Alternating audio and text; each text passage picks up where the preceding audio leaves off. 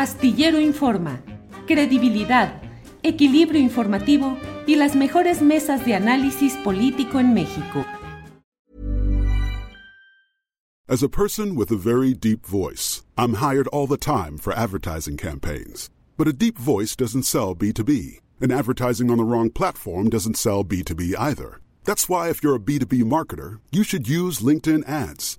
LinkedIn has the targeting capabilities to help you reach the world's largest professional audience.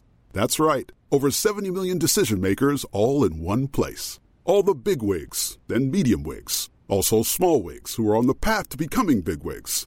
Okay, that's enough about wigs. LinkedIn ads allows you to focus on getting your B2B message to the right people. So, does that mean you should use ads on LinkedIn instead of hiring me, the man with the deepest voice in the world? Yes. Yes, it does. Get started today and see why LinkedIn is the place to be to be. We'll even give you a $100 credit on your next campaign. Go to linkedin.com slash results to claim your credit. That's linkedin.com slash results. Terms and conditions apply. Tired of ads barging into your favorite news podcasts? Good news. Ad-free listening is available on Amazon Music for all the music plus top podcasts included with your Prime membership. Stay up to date on everything newsworthy by downloading the Amazon Music app for free or go to amazon.com slash news ad free. That's amazon.com slash news ad free to catch up on the latest episodes without the ads.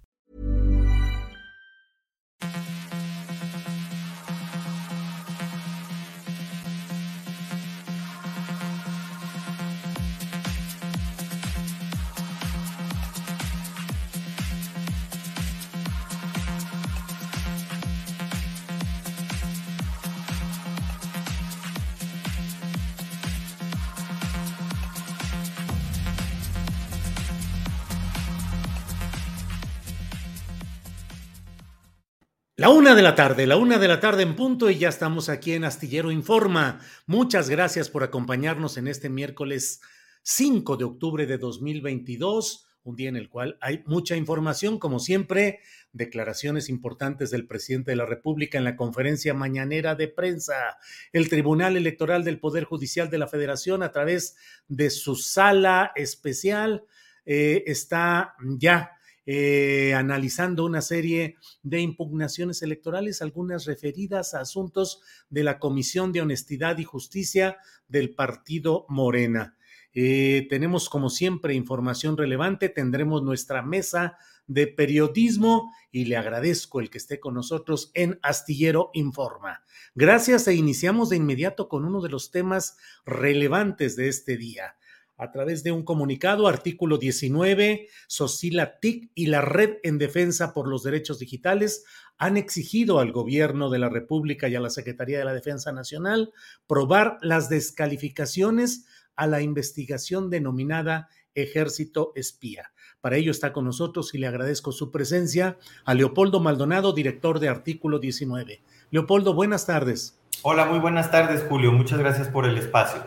Al contrario, Leopoldo, eh, leí el texto que han publicado. ¿Puedes compartir con nuestro auditorio la esencia de lo que plantean? ¿Por qué señalan esta exigencia de probar descalificaciones? Leopoldo, por favor.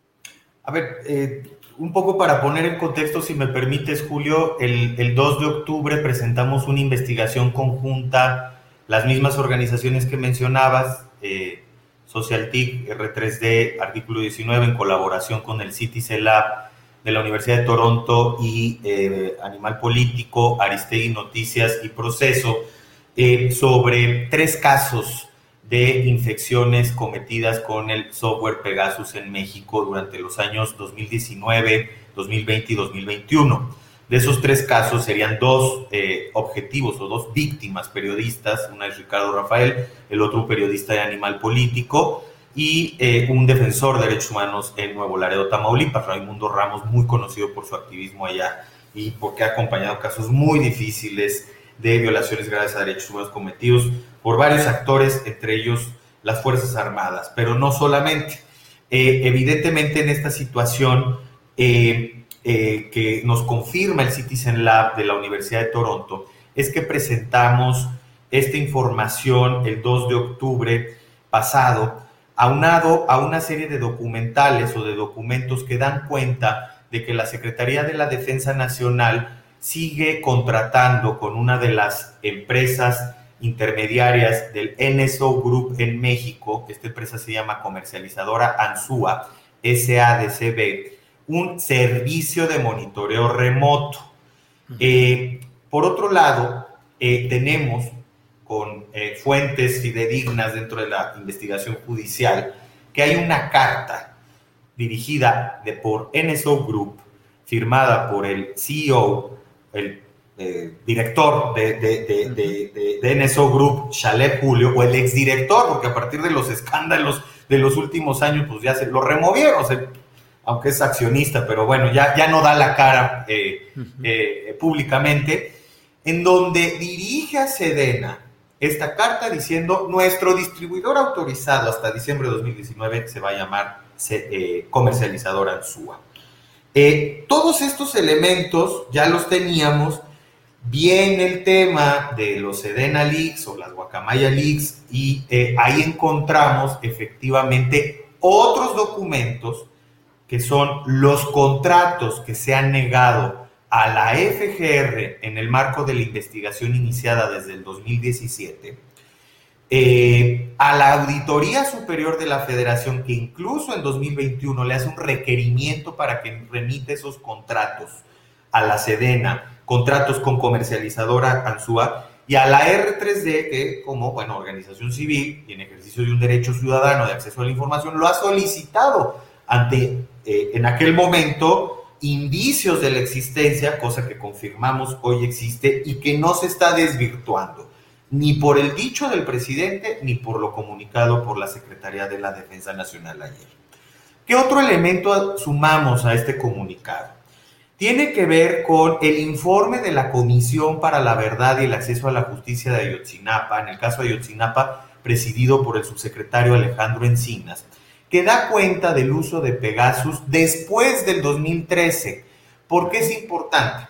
Porque la Sedena admite en el comunicado eh, publicado ayer en la noche que eh, del 2011 al 2013 sí, sí contactó, eh, contrató Pegasus, pero nada más pero luego la Secretaría de Gobernación acaba de revelar, el 18 de octubre, con el informe de la Comisión de la Verdad, que usaron Pegasus todavía en el contexto de la desaparición de los 43 normalistas de la normal rural de Ayotzinapa. Situación que además confirma el GIEI en su último informe publicado el 30 de septiembre, la semana pasada. ¿Qué está pasando ahí?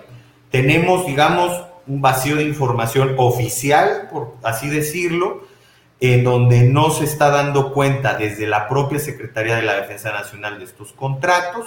Hay evidencia oficial, eh, validada oficialmente de que se siguió usando Pegasus. Y esas son las respuestas que estamos pidiendo, más allá de las descalificaciones a Ricardo Rafael, a Animal Político, también a Artículo 19 y a las organizaciones que acompañamos. Leopoldo, uno de los eh, puntos eh, que suscitan análisis o un poco más de claridad. Citizen Lab, este, este ente, esta organización eh, canadiense, ¿cuál es la, la autoridad forense para realizar y para decir sucedió esto? Es decir, ¿cuál es la validación concreta o hay algún margen de error? Mira, el Citizen Lab de la Universidad de Toronto eh, tiene, ha sido validado mundialmente como una de las eh, entidades científicas con mayores credenciales, eh, con una metodología clara para identificar el malware Pegasus. ¿Cómo lo hizo en 2017, Julio? En 2017, cuando publicamos Gobierno Espía durante el gobierno de Enrique Peña Nieto, en donde sabemos, recordemos y sabemos que espiaron a el equipo de Aristegui, Aristegui misma, su hijo, a los defensores del Centro de Derechos Humanos Miguel Agustín Pro Juárez. Ahora sabemos después con las revelaciones de hace un año en Pegasus Project que también a Vidulfo, a líderes del magisterio, a papás y mamás de Ayotzinapa. Es decir, eh, eh, se ha ido revelando justo a partir de esta metodología de análisis que no ha sido refutada científicamente por ninguna entidad. Al contrario, ha sido validado incluso por tribunales en Europa, digo, es una referencia, yo nada más lo digo porque luego no queremos decir que porque lo diga Europa es, eh, es ley, pero ha sido validadas esas credenciales e incluso WhatsApp y Apple se apoyan en el Citizen Lab para parchar esas vulnerabilidades que ha encontrado el NSO Group para, para, inocular Pegasus. Hasta el día de hoy no se ha refutado. Otra de las entidades que tiene la metodología posterior a Citizen Lab y que comparten esta, esta forma de trabajo es el laboratorio de amnistía, Amnesty Tech se llama, que fueron quienes validaron las investigaciones el año pasado con el Pegasus Project, que recordará el auditorio, es el proyecto de más de 80 medios de comunicación a nivel internacional y Amnistía Internacional, en donde México también salió muy mal parado, pero esto referenciado al gobierno de Enrique Peña Nieto, en donde además se confirmaron nuevos intentos de espionaje o espionaje consumados. Bien, Leopoldo, eh, han presentado ya esta denuncia ante la Fiscalía General de la República. Hay quienes desde el flanco que presenta esta denuncia dicen, pues no hay mucha confianza en que la Fiscalía pueda actuar. Si no sucediera así, ¿cuál sería el siguiente paso? ¿Denuncias ante instancias internacionales? Eh, yo creo que sí, Julio, porque este es un continuum. Eh, o sea, llevamos desde 2017 peleándonos en la PGR. Recordarás en aquel momento, pues todo el mundo nos decía es un absurdo. Después, si parte, Tomás Cerón compró Pegasus, ¿no? En el 2014, ¿no? Fue el primer contrato que se reveló muy a su pesar, muy a pesar de la PGR. Em, y luego encontramos que otras entidades lo fueron adquiriendo, entre ellos Sedena, CISEN y Policía Federal. Así han dado cuenta algunos eh, eh, eh, fuentes importantes de la investigación. Y a pesar de eso, ¿qué es lo que tenemos hoy, Julio? Y lo hemos hecho público desde el primero de noviembre del año pasado. Un detenido, que es un operador de Pegasus, por parte de una de las empresas intermediarias que vendían Pegasus al gobierno de Enrique Peña Nieto y que además le ayudaban a hacer espionaje. Entonces, la FGR se ha quedado al nivel más bajo de responsabilidad, cuando lo que tenemos es un entramado complejo desde el gobierno anterior y ahora tenemos que dilucidar y esclarecer lo que ha sucedido en este gobierno. ¿Por qué somos escépticos, Julio? Podremos aquí pasar mucho tiempo hablando de la del deficiente trabajo del doctor Gertz Manero al frente de la Fiscalía y de muchas irregularidades que se han ido evidenciando al paso del tiempo. Pero lo último que nos genera desconfianza es la cancelación de las órdenes de aprehensión en contra de 16 elementos castrenses en el caso de Ayotzinapa. Nos queda claro que hoy por hoy las Fuerzas Armadas son intocables, tanto para el propio gobierno como eh, la Administración Pública Federal Civil, como para eh, este ente presuntamente o deseablemente autónomo que sería la Fiscalía General de la República. Para ir a las instancias internacionales nos exige el derecho internacional agotar los recursos que nos da la legislación interna. Pues estamos en ese camino, pero no queremos dejar de agotarlos y no queremos dejar de invitar respetuosamente a las entidades, incluida la FGR y el propio gobierno federal, a que podamos construir un mecanismo de investigación eh, confiable, eh, con expertos internacionales que nos acompañen en esto que es un entramado muy complejo. Porque además, Julio, es el tema del espionaje, pero está todo el tema de la corrupción en la contratación de, este, de, estos, de estas eh, herramientas que no son baratas, cuestan millones de dólares. Y que también se reveló en aquel momento, en el 2017, que personeros de la PGR fungieron como intermediarios en las empresas que le vendieron Pegasus a la PGR. Eso es la punta del iceberg y es lo que se tiene que dilucidar.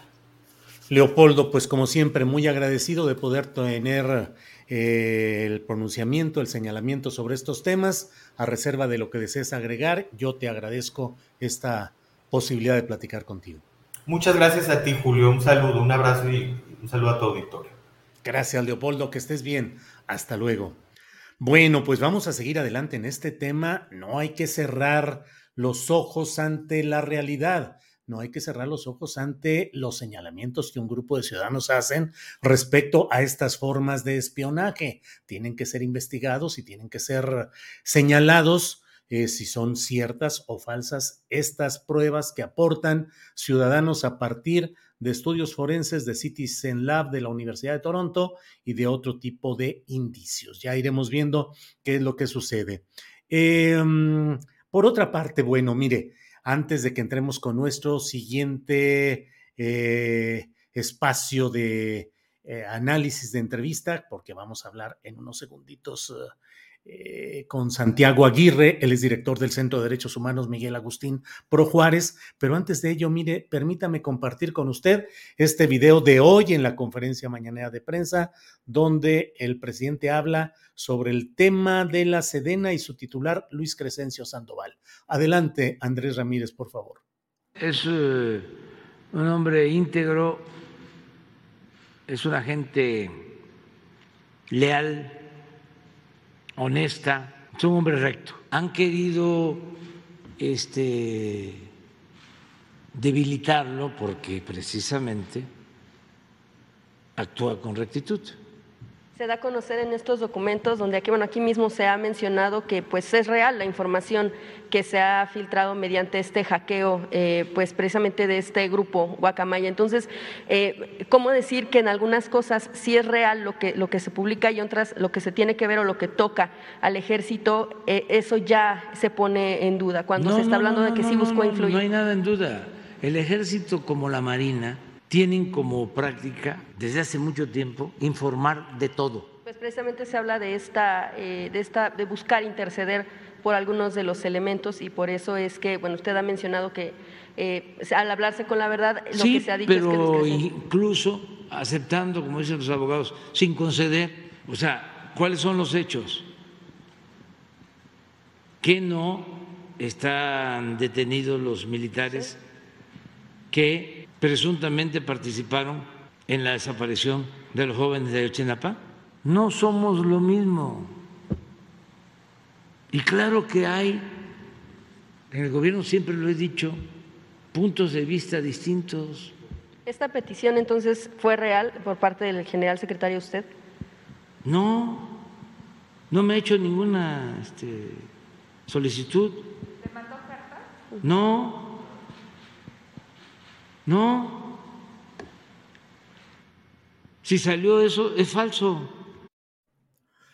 Bueno, pues esta es eh, la, la, respuesta que da el presidente López Obrador a la difusión de algunos de estos aspectos que han ido circulando ya en el esquema de las filtraciones eh, que Guacamaya, este grupo de hacktivistas, realizaron la cuenta de la Secretaría de la Defensa Nacional. Mientras tanto, déjeme comentarle muy rápidamente, aunque tendremos más tarde la presencia de nuestros compañeros periodistas que tendrán una mejor opinión al respecto y mucho mejor contexto, pero déjeme decirle que resulta muy llamativo lo que ha sucedido pues ayer en la Cámara de Senadores, donde se analizó y se puso a votación la propuesta nueva realizada a instancias de Ricardo Monreal como coordinador de los senadores de Morena para una nueva formulación de la continuidad de la Secretaría de la Defensa Nacional eh, en la Guardia Nacional. Finalmente avanzó este proyecto y se autorizó ya aunque faltan algunos otros procedimientos constitucionales, pero seguramente serán rápidamente eh, realizados y sin mayor objeción para que se quede formalmente reformado el artículo, los artículos constitucionales transitorios que permitan que la Sedena siga, las Fuerzas Armadas sigan participando en la Guardia Nacional eh, hasta 2028. Pero más allá de lo que implica este tema y sobre lo cual yo he tenido una postura muy clara, en la cual he expresado mi preocupación y mi rechazo a tantas formas de militarización en la sociedad y en la política mexicana, pero más allá de ese punto de vista mío en lo personal, quiero decirle que en esta reunión del Senado, en esta votación fue muy peculiar porque fueron, se necesitaban 86 votos, que habría sido las dos terceras partes de los votos necesarios para esa mayoría calificada. Ya lo hemos dicho otras veces, lo repetimos, para reformas constitucionales se requieren dos terceras partes de los votos presentes, no solo la mayoría de 51%. Bueno, pues Morena no lo alcanzaba y finalmente lo consiguió en medio de algo que me parece a mí que es una crisis de los partidos que integran la llamada la coalición o alianza llamada Va por México. De los priistas, de los 13 senadores priistas, 10 votaron a favor de lo que eh, plantea Morena y sus aliados, es decir, 10 senadores del PRI cedieron o concedieron su apoyo a la propuesta oficial, a la propuesta impulsada por lo que genéricamente podemos llamar la 4T. Solo resistieron tres, tres de ellos, eh, de tal manera que resulta pues muy peculiar esa división interna del voto priista, se les dejó en libertad para que votaran como quisieran y finalmente Beatriz Paredes, Miguel Ángel Osorio Chong y otro priista fueron quienes votaron en contra. Pero del lado del PRD, que por sí ya sabemos que no es mucha la presencia ni la relevancia del PRD en esta coalición electoral, pero el PRD que tiene tres senadores, dos de ellos votaron en el sentido adecuado para Morena y solo se quedó otro de apellido fósil, fue el único que votó en contra. A favor votaron Antonio García Conejo de Michoacán y el coordinador de los tres senadores. Se coordina él y dos senadores del PRD, que es uh, eh, Miguel Ángel Mancera. ¿Todo esto qué implica? Pues implica el hecho de que no se esté eh, consolidando ni remotamente esa alianza electoral que está en crisis y ya veremos qué es lo que sucede. Bueno, mire usted, es la una de la tarde con 19 minutos, una de la tarde con 19 minutos y estamos listos para dar paso a nuestra siguiente entrevista que es con Santiago Aguirre, director del Centro de Derechos Humanos Miguel Agustín Pro Juárez. Santiago, buenas tardes. Hola Julio, buenas tardes y buenas tardes también a todo el auditorio. Gracias, Santiago. Pues uh, tal como se preveía, con muchos uh, zigzagueos, con muchos eh, altibajos, pero ha llegado el momento en el cual está ya formalmente aprobada por el Senado esta reforma, un transitorio de la Constitución que permitirá la estancia de, la, de las Fuerzas Armadas en la Guardia Nacional hasta 2028. Faltan trámites constitucionales, pero parece que todo está encaminado a que rápido y sin problema sea aprobado lo que implica en la Cámara de Diputados y en los congresos estatales. Santiago, ¿qué esperar en lo que viene? cuál es la preocupación, cuáles son los puntos positivos, si hay algunos, cuáles son los negativos, si hay otros, por favor. Sí, claro, Julio, muchas gracias. Como lo comentas, ya quedó aprobada esta reforma eh, con algunas modificaciones respecto de la minuta que envió la Cámara de Diputados. Eh, es una reforma al artículo quinto transitorio de la reforma constitucional de 2019 por la que se creó la Guardia Nacional. En aquella reforma de marzo de 2019 se establecía un plazo perentorio para que pudiera disponerse de la Fuerza Armada Permanente en tanto que se fortalecía la Guardia Nacional. Y lo que ha quedado modificado es ese plazo que ahora ha quedado señalado hasta 2028. Eh, habría distintos ángulos, Julio, para analizar esta decisión. Un, ángulo sin duda relevante es el que comentabas, ¿no? Cómo eh, en menos de 10 días varios senadores y senadoras cambiaron su posición, incluso habiendo sido muy vocales sobre los riesgos de profundizar la militarización hace apenas algunos días.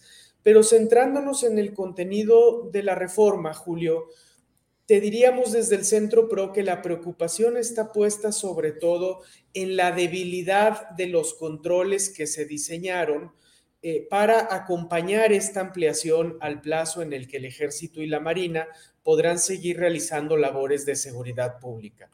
Porque lo que se diseñó principalmente, Julio, es un esquema en el que existirá una comisión bicameral o bicamaral, perdón, eh, eh, es, un anglicismo y, es emular en realidad algo que existe en los Estados Unidos, por eso eh, la diferencia en el término, pero es una comisión bicamaral que lo que hará es supervisar este uso extraordinario de las Fuerzas Armadas y se dispone que para ello se le presentarán informes semestrales, podrá comparecer a los secretarios del ramo, entre otras actividades, y esto se acompaña de otros temas eh, como la creación de un fondo para fortalecer a las policías locales, que en realidad ya existía eh, en el pasado en el presupuesto de egresos de la federación.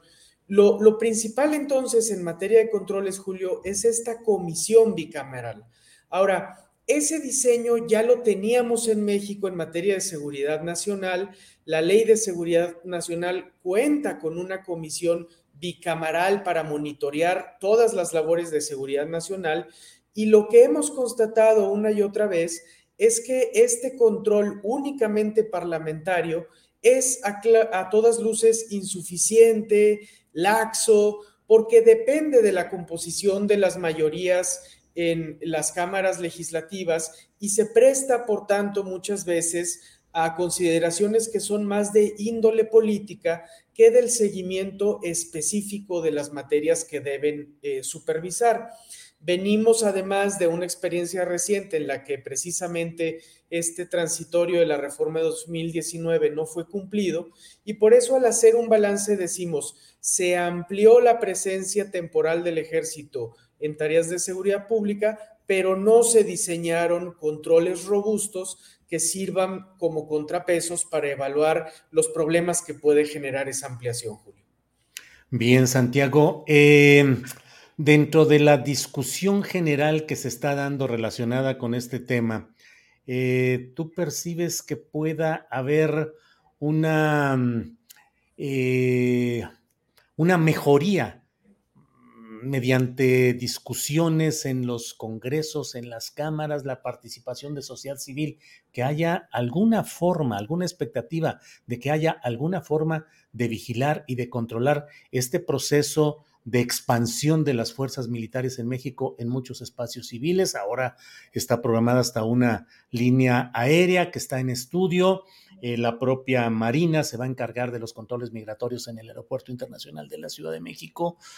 ¿Qué hacer frente a todo esto, Santiago?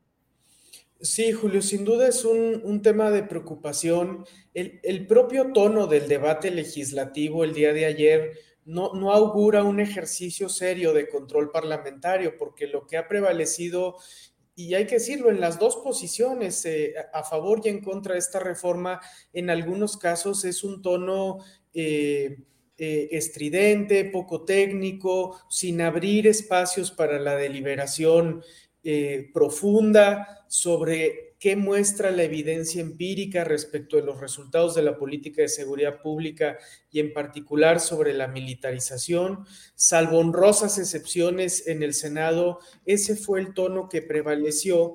Y, por eso no estamos tan optimistas de que este tipo de controles parlamentarios vayan a ser eficaces. Eh, tenemos ahora mismo, Julio, un tema muy vigente de seguridad nacional como es la vulneración de la seguridad digital de las Fuerzas Armadas, a partir de lo cual hemos ido conociendo eh, aspectos muy preocupantes de la práctica real de las Fuerzas Armadas. Eh, recientemente se han hecho públicos documentos que dan cuenta de cómo eh, desde el ejército se quiso interferir en la investigación del caso Ayotzinapa, de cómo se construyeron en el sexenio pasado narrativas para descalificar a los padres de las víctimas, a los expertos internacionales, a las organizaciones que les acompañamos. Eh, y, todas estas cuestiones deberían habilitar controles civiles más estrictos sobre las Fuerzas Armadas eh, y, por ejemplo, tendría que estar ya llamando a cuentas eh, sobre este tema la Comisión Bicameral de Seguridad Nacional a las Fuerzas Armadas. Y, no vemos que suceda, Julio, porque los controles parlamentarios quedan demasiado subordinados a los vaivenes de la política en el Congreso de la Unión y no se vuelven, por tanto, instancias efectivas de rendición de cuentas. Bien, pues Santiago, estaremos atentos a lo que vaya sucediendo en todo este tema. Como siempre, agradezco mucho la posibilidad de platicar eh, contigo y a nombre pues del Centro PRO y a reserva de lo que desees agregar, yo siempre te agradezco la oportunidad de platicar, Santiago. No, al contrario, Julio, nada más agregar eh, nuestro agradecimiento, como siempre, por, por este espacio tan, tan propicio para poder hablar eh, objetivamente lo que está pasando en el país. Muchas gracias. Al contrario, Santiago, hasta luego y buenas tardes. Bueno, es necesario tener todas las voces, todos los puntos de vista, los enfoques respecto a tema tan delicado como es todo lo relacionado con este proceso de acumulación de responsabilidades para las Fuerzas Armadas en México.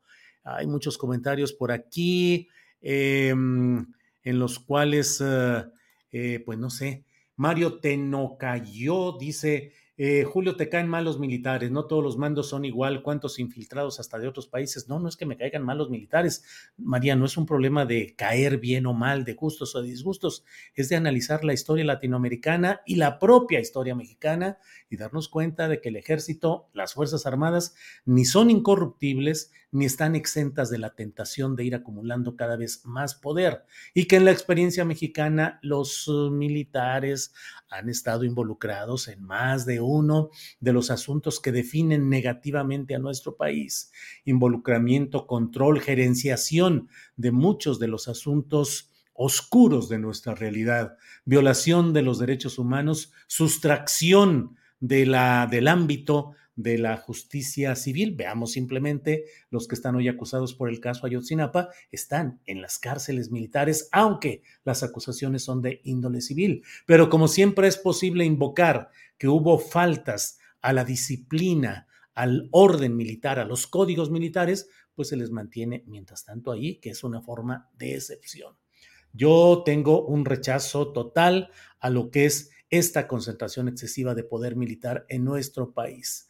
No creo que nuestro país en esta predemocracia o como dicen algunos, democracia imperfecta, eh, debamos de ceder todo el control de todo a los militares, porque aun cuando hoy el presidente de la República dijo que no hay espacio para que un militar aspire a ser presidente de la República, pues la realidad política no está sujeta solamente a las declaraciones o a los discursos. La realidad política ahí está y en la historia mundial y particularmente en la latinoamericana, la presencia excesiva, el control de estos cuerpos militares ha sido pernicioso para el desarrollo democrático y civil.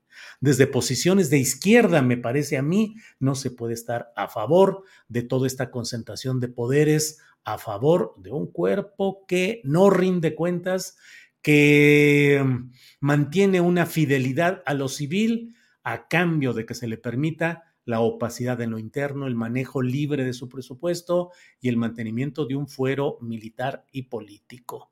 Ya lo vimos en el caso de Salvador Cienfuegos, cómo el poder civil tuvo que entrar al rescate de un personaje que de otra manera no hubiera merecido que el Estado mexicano o el gobierno mexicano hubiera intervenido para intentar salvarlo. Son muchos los detalles, ojalá tengamos luego. Sobre todo, les invito a que nos veamos en la videocharla astillada de las nueve de la noche, que es cuando abiertamente eh, doy mi opinión sobre muchos temas y procuro que en este espacio informativo de 1 a 3 haya muchas eh, presencias declarativas de quienes aportan distintos puntos de vista sobre estos temas. Pero mi opinión más concentrada y más extensa suelo darlo en las videocharlas astilladas a las nueve de la noche. Bueno, déjenme entrar a otro tema que estamos mencionando en el título de esta portada. El, mm, em, el, pasado lunes fue anunciado por parte del gobierno federal un acuerdo contra la inflación y la carestía que implica, entre otros hechos, el que para que los empresarios puedan ahorrar, se pueda optar para que em, se pueda, eh, puedan ahorrar, se pueda optar en que varios de los controles sanitarios puedan ser eh, omitidos y también algún tipo de carga fiscal. Pero en particular resulta muy eh, preocupante el que se dé una circunstancia así. ¿Por qué?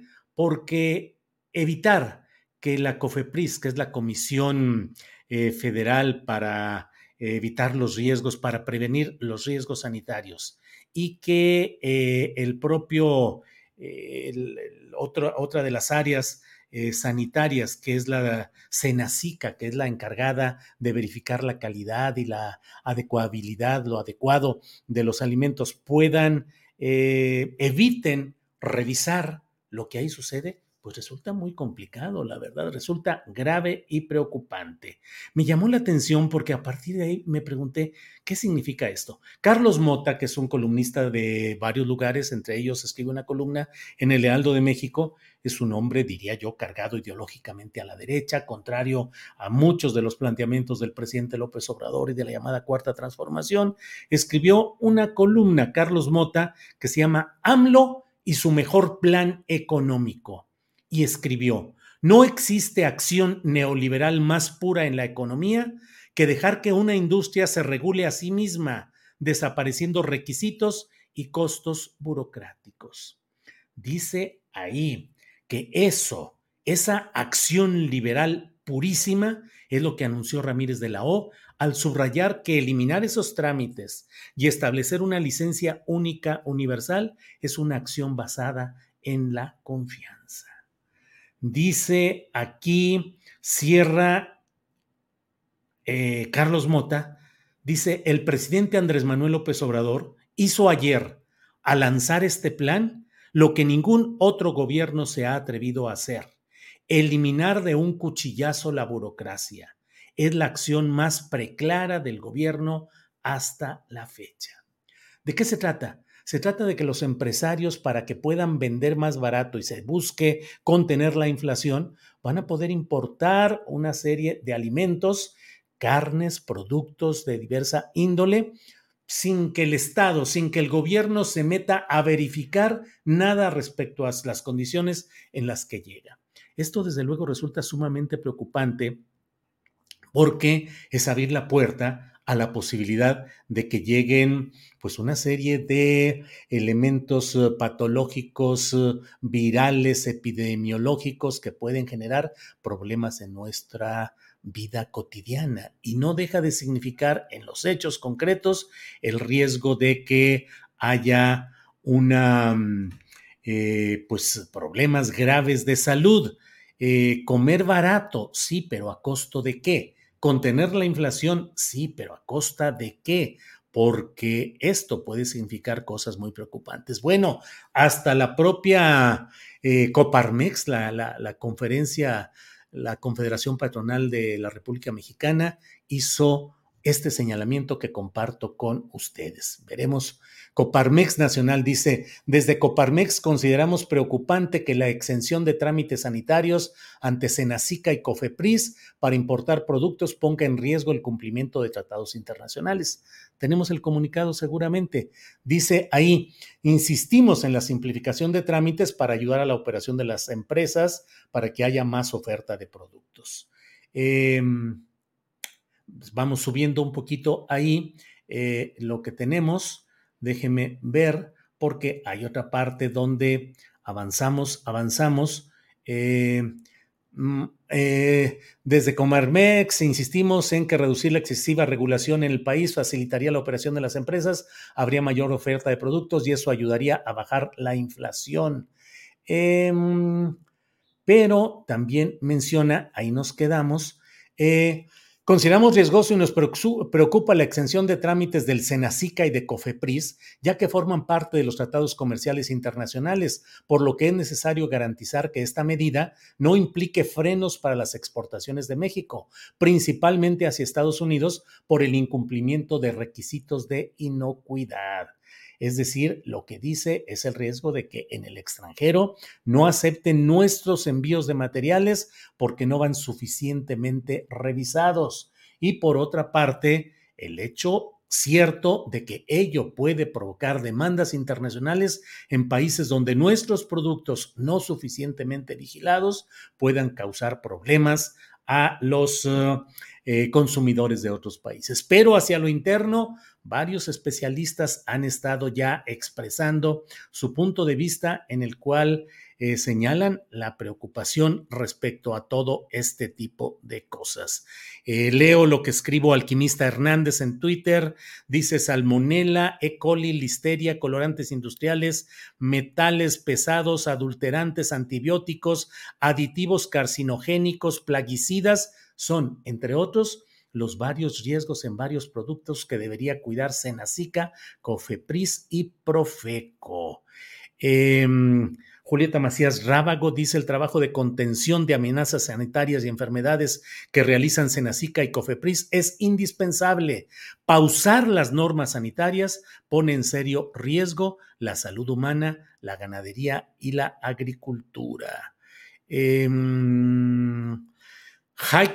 Odabakian Bermúdez dice, las 15 empresas de alimentos participantes en el plan para combatir la inflación estarán eximidas de todo trámite y permiso de Senacica, Cofepris y el Impuesto General de Importación. Ni los gobiernos más neoliberales, más liberales, se atrevieron a tanto. Sobre esto entiendo que tenemos un video en el cual el presidente de México habla sobre este tema. No lo tenemos.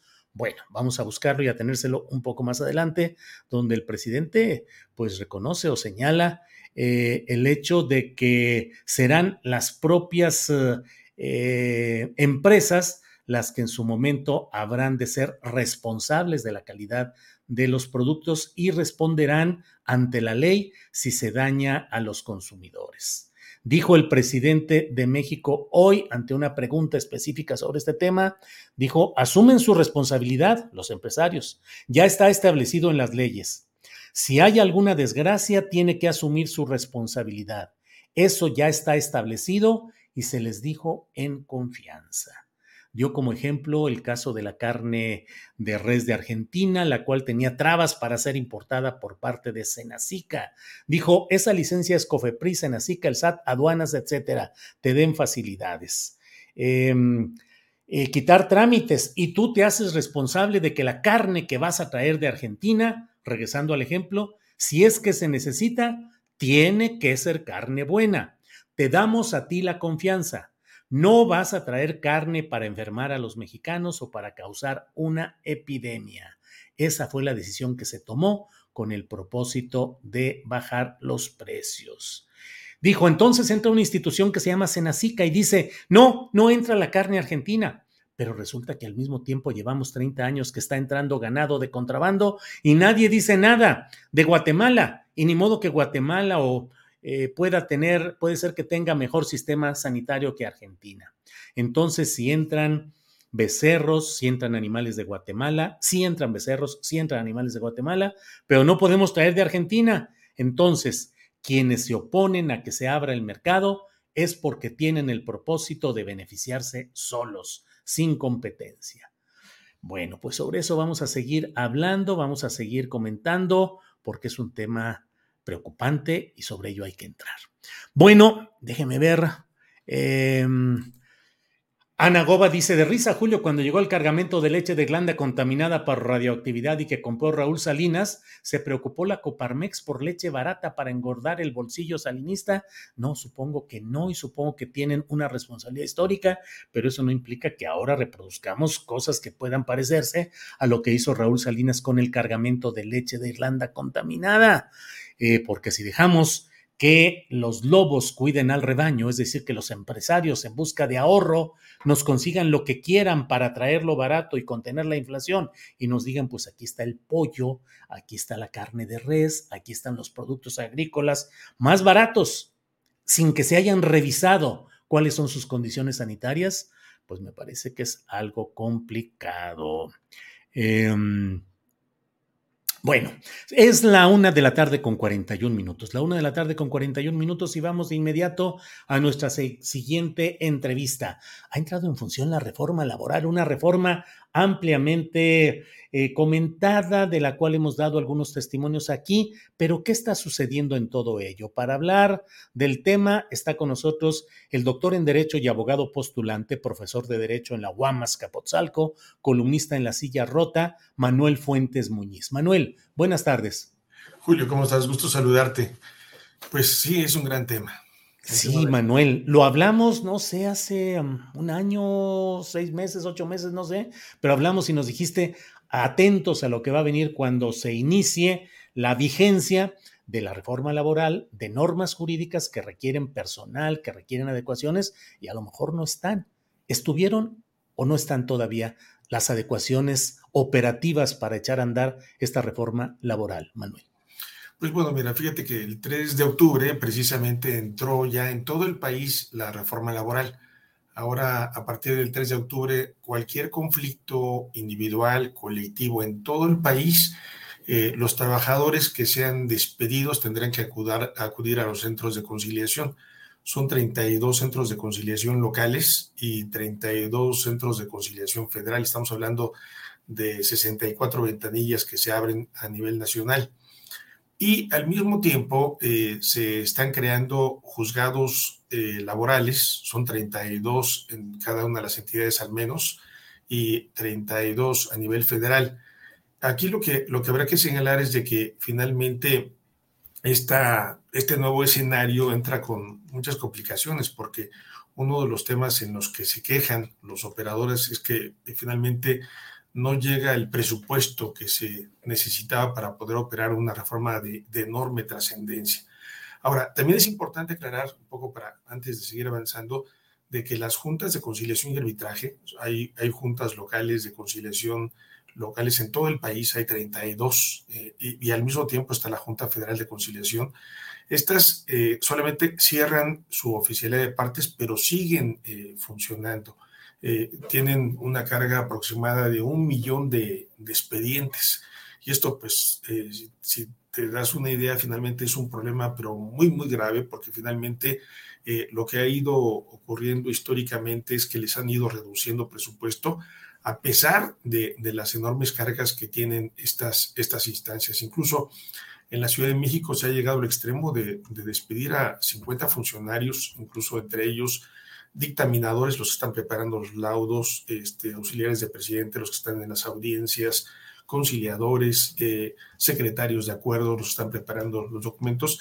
Y esto, esto fue porque del, del, mismo presupuesto de la Junta de Conciliación se les ocurrió la idea de tomar una parte de ella, este, un poco más del 40% del presupuesto, un poco más de 400 millones de pesos que tiene la Junta de Conciliación, y de allí este, estar creando el Centro de Conciliación de la Ciudad de México. Parece que eh, no se le informó a la jefe de gobierno que una cuestión de esta naturaleza es un, es un error enorme porque tendría que ser un presupuesto adicional que tendría que darse para la operación de este centro de conciliación, que habrá que señalar de que eh, la Ciudad de México tiene el mayor rezago en todo el país. Son aproximadamente 135 mil expedientes que se tienen y tiene, tiene una eh, situación muy complicada. Yo hablaba con, con, su, titular hace algunas semanas y me explicaba de que por lo menos 75 mil expedientes eh, no tienen notificación, es decir, se lleva una audiencia y entonces resulta de que de 10 eh, audiencias solamente una se llega a notificar. Y entonces eh, los plazos de, entre audiencia y audiencia llegan a ser hasta de 5 o 6 meses. Hay algunas audiencias que se cierran hasta para abril o mayo del año próximo y entonces eh, e, ese tipo de problemas también deben ser considerados en la cuestión de la reforma laboral porque dejan allí una serie de, áreas abandonadas para los trabajadores que realmente representa al menos, al menos un millón de personas. Hay algunas, algunos expedientes que llegan a tener tres, cuatro, cinco personas, 15, 20, y entonces es posible que, el problema se magnifique. Eh, entonces, eh, el, tema de, de, la reforma laboral tiene, tiene una pista internacional, por llamarle de alguna forma, y otra pista nacional. En la pista internacional, pues tiene así como algo así como un jet moderno este, que eh, se, se, presenta solamente en quejas de trabajadores que están metidos en el tema del comercio internacional entre Estados Unidos y Canadá y México. Y entonces cuando hay una violación a, a, a la libertad sindical, a la contratación colectiva, a que no puedan participar en la elección de sus dirigentes, los trabajadores de, esas áreas eh, pueden presentar una queja para que el gobierno de Estados Unidos pueda requerir al gobierno mexicano. Y actualmente ha habido cinco quejas a través de un mecanismo de respuesta rápida en el que si en cuatro meses no hay una solución, se le pueden eh, aumentar los aranceles a las empresas o incluso hasta bloquearlas comercialmente. Entonces, allí eh, opera rápidamente o hay problemas de alta magnitud y eh, en promedio, este tipo de, casos han tardado un mes, un mes y medio y se han solucionado. Incluso ha habido a 40, 50 despedidos en algunos casos y han sido reinstalados o indemnizados o ha habido un tema preferente. Pero a nivel nacional eh, ha, ocurrido una circunstancia de que hay algunos estados en donde, por ejemplo, se están instalando tres jueces. Este, y en donde tienen un importante número de casos.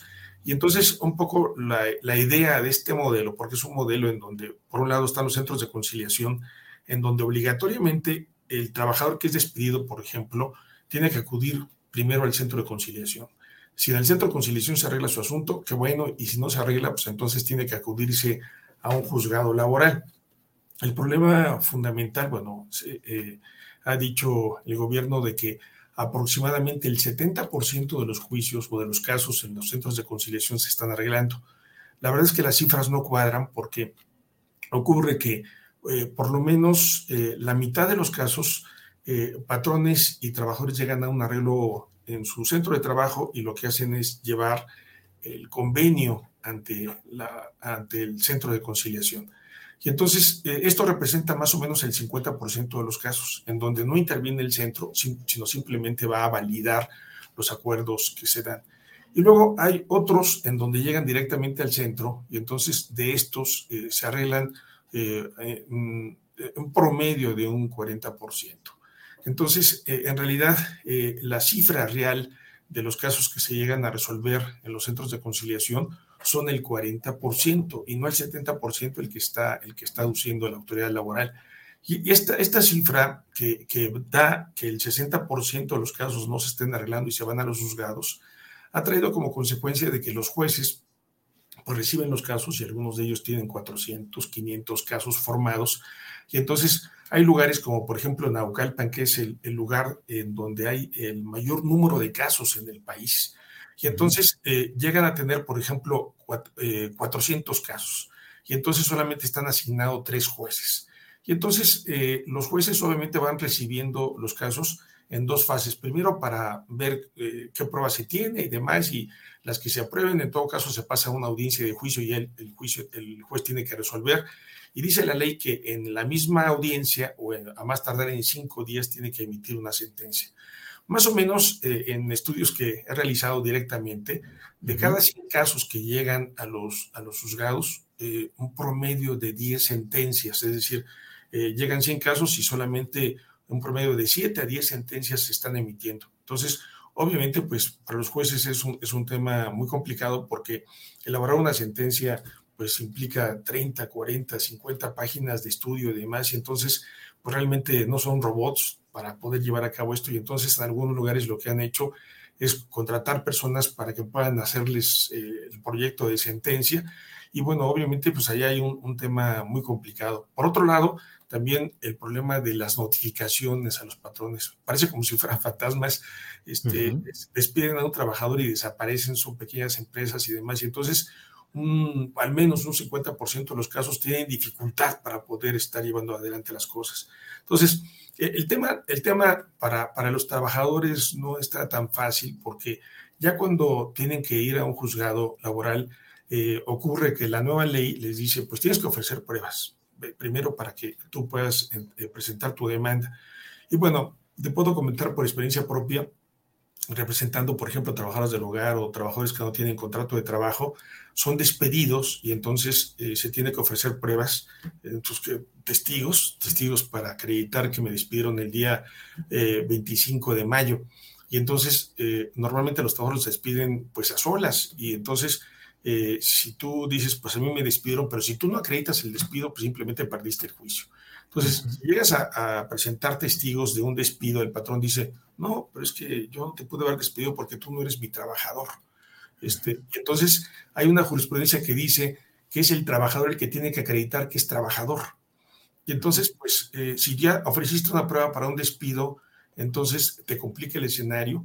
Eh, la, anterior ley laboral este, no le exigía eso a los trabajadores, ha puesto más complicaciones para los trabajadores ha habido una actitud gubernamental que no, no entendemos, porque en los centros de conciliación están haciendo lo posible para, para que los abogados no puedan acompañar a los trabajadores porque se dice que forman parte de un negocio, pero ocurre que eh, del lado del patrón se llega un abogado y entonces el trabajador eh, no se le permite en algunos casos que puedan llegar con abogados. Digo en algunos casos porque, eh, por ejemplo, ayer, ayer estando en Monterrey, me decían los funcionarios, aquí sí nos parece fundamental que entren los abogados pues, para poder orientar al trabajador, porque en muchas ocasiones, pues sin la, sin la adecuada orientación, pues el patrón se puede aprovechar, va con su abogado, el conciliador, y bueno, a veces llega a recibir hasta el 10% de su liquidación, y a veces son gentes que tienen 10 años o 15 años o 20 años de antigüedad, entonces si no tienen una adecuada asesoría, pues obviamente la consigna de los conciliadores es arreglar el asunto como de lugar.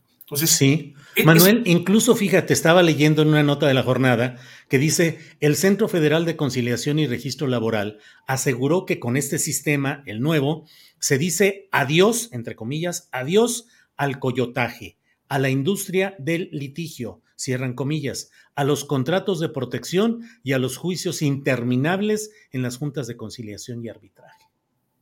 Sí, este, resulta ahora que finalmente quienes están presentando demandas o demás son los responsables de esto cuando no se quiere reconocer que el origen de esto ha sido eh, en general por parte de los gobiernos el retiro del presupuesto. Y entonces se ha ido acumulando. Eh, yo hice un estudio del presupuesto, por ejemplo, de la Junta Federal de Conciliación y Arbitraje y tenía algo así como 1.300 millones de pesos eh, en el año 2012. Para estos tiempos tiene menos de 700 millones de pesos.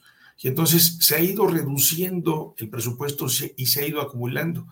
Antes de, antes de COVID, este, la Junta de Conciliación tenía algo así como unos 460 mil expedientes. Ahora con el COVID y demás se incrementaron a 575 mil expedientes.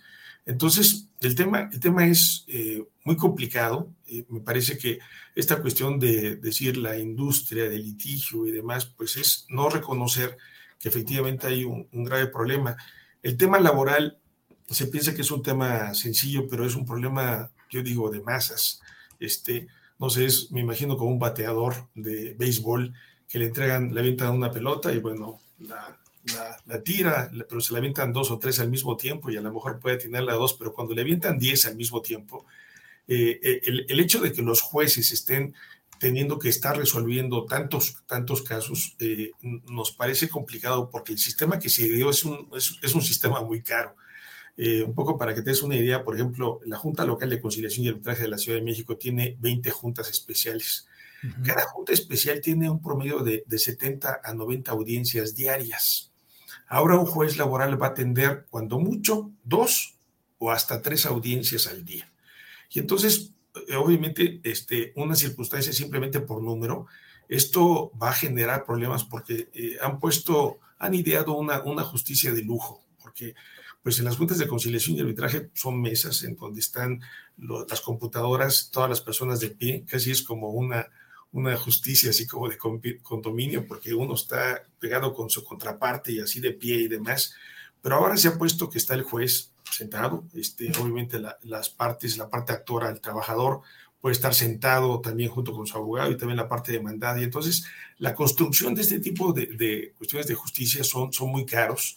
Y bueno, obviamente, eh, habiendo una limitación del presupuesto, hay, hay circunstancias, no sé, por ejemplo, en Oaxaca, en donde hay un solo juez y entonces ahora hay mucho más retraso que en el modelo anterior, porque finalmente no se, no se tiene la idea de que los problemas laborales son de tal magnitud que requieren un modelo que pueda atender eh, de otra forma este, este sistema de justicia.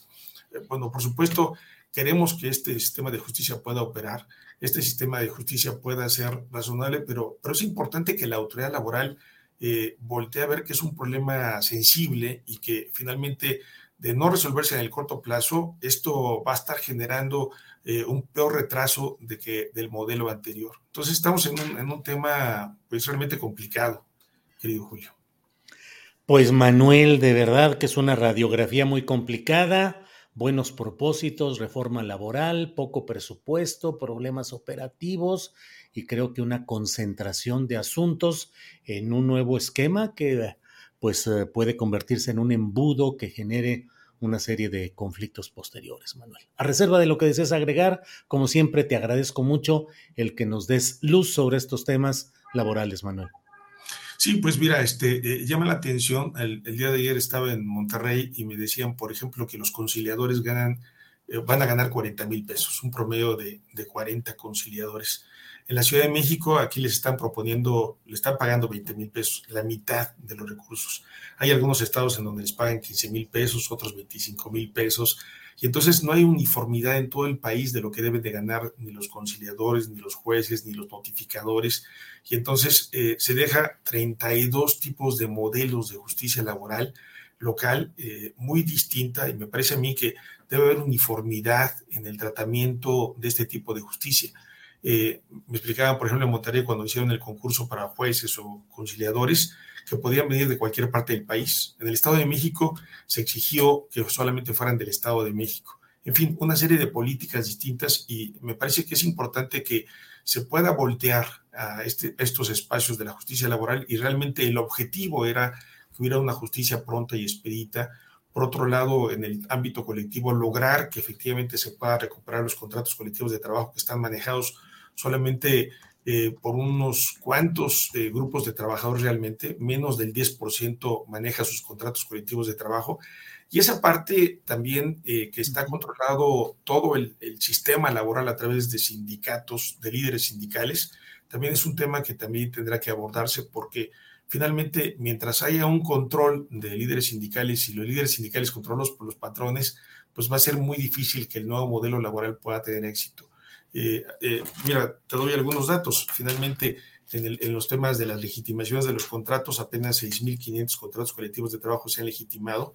Eh, al primero de mayo del año siguiente se va a acabar el proceso y tenemos un universo de más de 500.000 contratos colectivos de trabajo. Ni siquiera el 1% de los contratos se ha legitimado. Es decir, legitimado quiere decir de que son los que tienen validez. Acabando uh -huh. el primero de mayo siguiente, esos contratos van a desaparecer y los trabajadores se van a quedar sin contratos colectivos de trabajo. Entonces, también ahí hay un tema de oportunidad de que pueda haber una, una legislación que pueda eh, eh, darse cuenta de este fenómeno y lograr que la reforma laboral pueda significar una mejora en las condiciones de trabajo, una mejora en los salarios y que pues ojalá la autoridad se pueda asomar un poquito a lo que está ocurriendo en los centros de trabajo y que realmente pueda haber una, una visión distinta. Ojalá que, por ejemplo, como en la Ciudad de México, que se ha despedido a funcionarios de alto nivel sí. y necesarios, pues ojalá que la jefa de gobierno, Claudia Sheinbaum, pueda eh, realmente intervenir en el caso y poder lograr que este tipo de situaciones que nos parece injustas se pueda resolver. Manuel, como siempre, muchas gracias por esta oportunidad de platicar contigo y seguiremos viendo cómo avanza esta reforma laboral. Manuel, gracias y buenas tardes. Hasta pronto. Hasta pronto, gracias. Pues es un tema necesario, de necesario asomo, de asomarnos eh, a fondo de lo que está sucediendo en la reforma laboral, un tema en el cual ha habido abusos desde diferentes flancos y que creo que es necesario eh, que haya un buen procesamiento de las buenas intenciones correspondientes a esta reforma laboral. Bueno, mire, pues estamos uh, listos, son las dos de la tarde en punto, así es que, ¿qué les parece si damos el banderazo de inicio de esta mesa de periodismo con mis compañeros que ya están aquí presentes? Dos de la tarde y ya está aquí Arturo Cano. Arturo, buenas tardes. ¿Qué tal, Julio? Buenas tardes, Alberto, Juan. Muchas gracias a todas las personas que nos acompañan. Gracias. Don Juan Becerra Costa, ¿cómo está usted? Buenas tardes. Muy buenas tardes, Julio. Pues como los miércoles, muy contento de estar en esta mesa. Te saludo, te abrazo a ti, Arturo, Alberto, y al auditorio que hace el favor de acompañarnos. Se va a poner, pues, como siempre, muy bueno. Siempre Oiga, hay... Oye, ¿y tú que andas ya estrenando programa en Radio Fórmula a las 10 de la noche de lunes a viernes con mucha información interesante y con el gusto de que una voz como la tuya esté presente en una empresa de radiodifusión tan importante como es Radio Fórmula, con mucha difusión, con mucha presencia nacional. Qué bueno que estés por ahí. ¿Cómo te va? ¿Cómo, cómo te has sentido lunes por ahí? Pues muy bien, Julio, sí, de lunes a viernes en tele, en Telefórmula, en el noticiario de la noche de 10 a 11, también en radio, sábados y domingos de 7 a 10 de la mañana, pues como me siento muy entusiasmado, este querido Julio, pues muy bien, ahí afinando los detalles y haciendo este noticiario, pues nos abren las puertas que tantas veces fuimos a tocar, ¿no?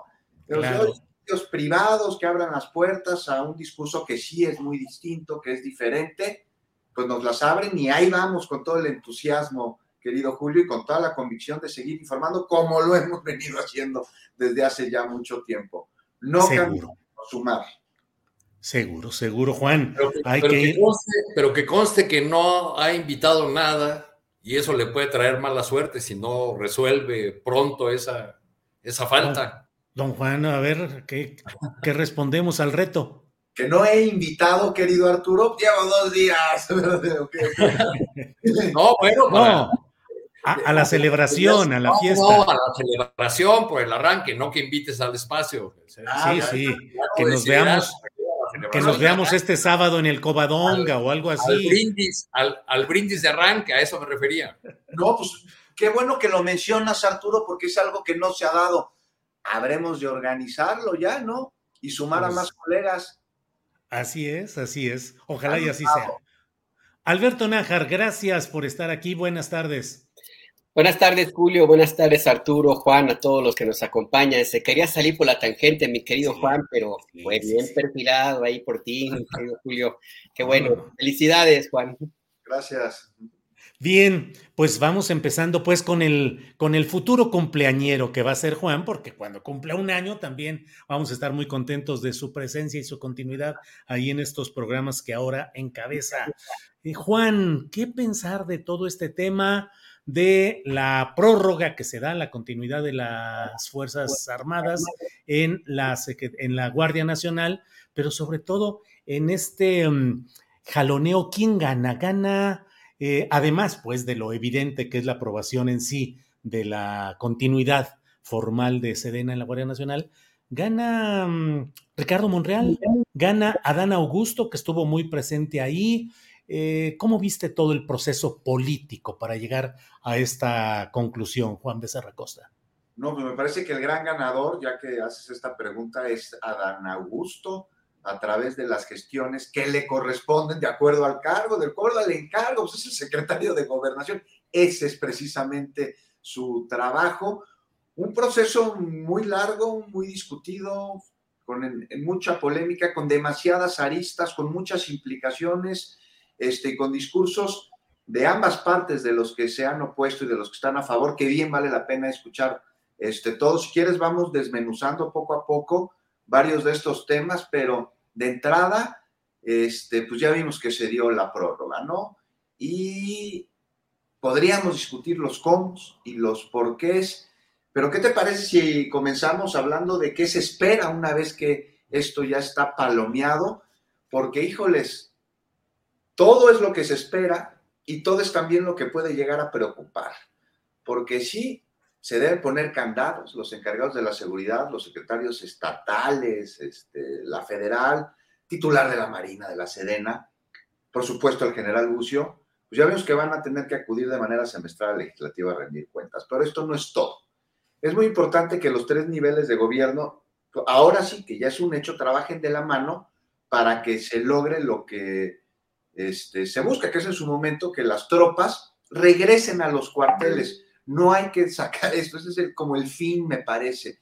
Eh, sí se busca que las Fuerzas Armadas eh, se integren en labores de seguridad, que permanezcan en las calles, pero con el fin de que algún día regresen a sus cuarteles, de donde en su momento el presidente dijo que no tendrían que haber salido, pero también se dio cuenta el presidente de que no era posible regresarlos, porque como también dijo ayer, se armaría la fiesta, ayer lo dijo en la mañanera, se armaría la fiesta en el crimen organizado, en el crimen de cuello blanco. Entonces, pero bueno, en su momento tiene que regresar el, el- ejército al cuartel y dejar en manos de las corporaciones de seguridad de los estados y de los municipios la estrategia de pacificar al país, de mantener el orden, algo que hoy, pues de plano, no se, no se puede.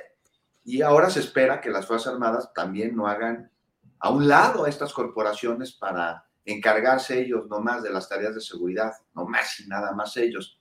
Porque la estrategia tiene el sentido de que se tiene que trabajar en conjunto al tiempo en el que se preparan a los policías de las entidades, a los policías municipales, porque pues de nada sirve que la Guardia Nacional opere adherida a la Sedena si no contamos con corporaciones locales que tengan la capacidad humana y técnica para poder enfrentar a los criminales o que plano, ¿no?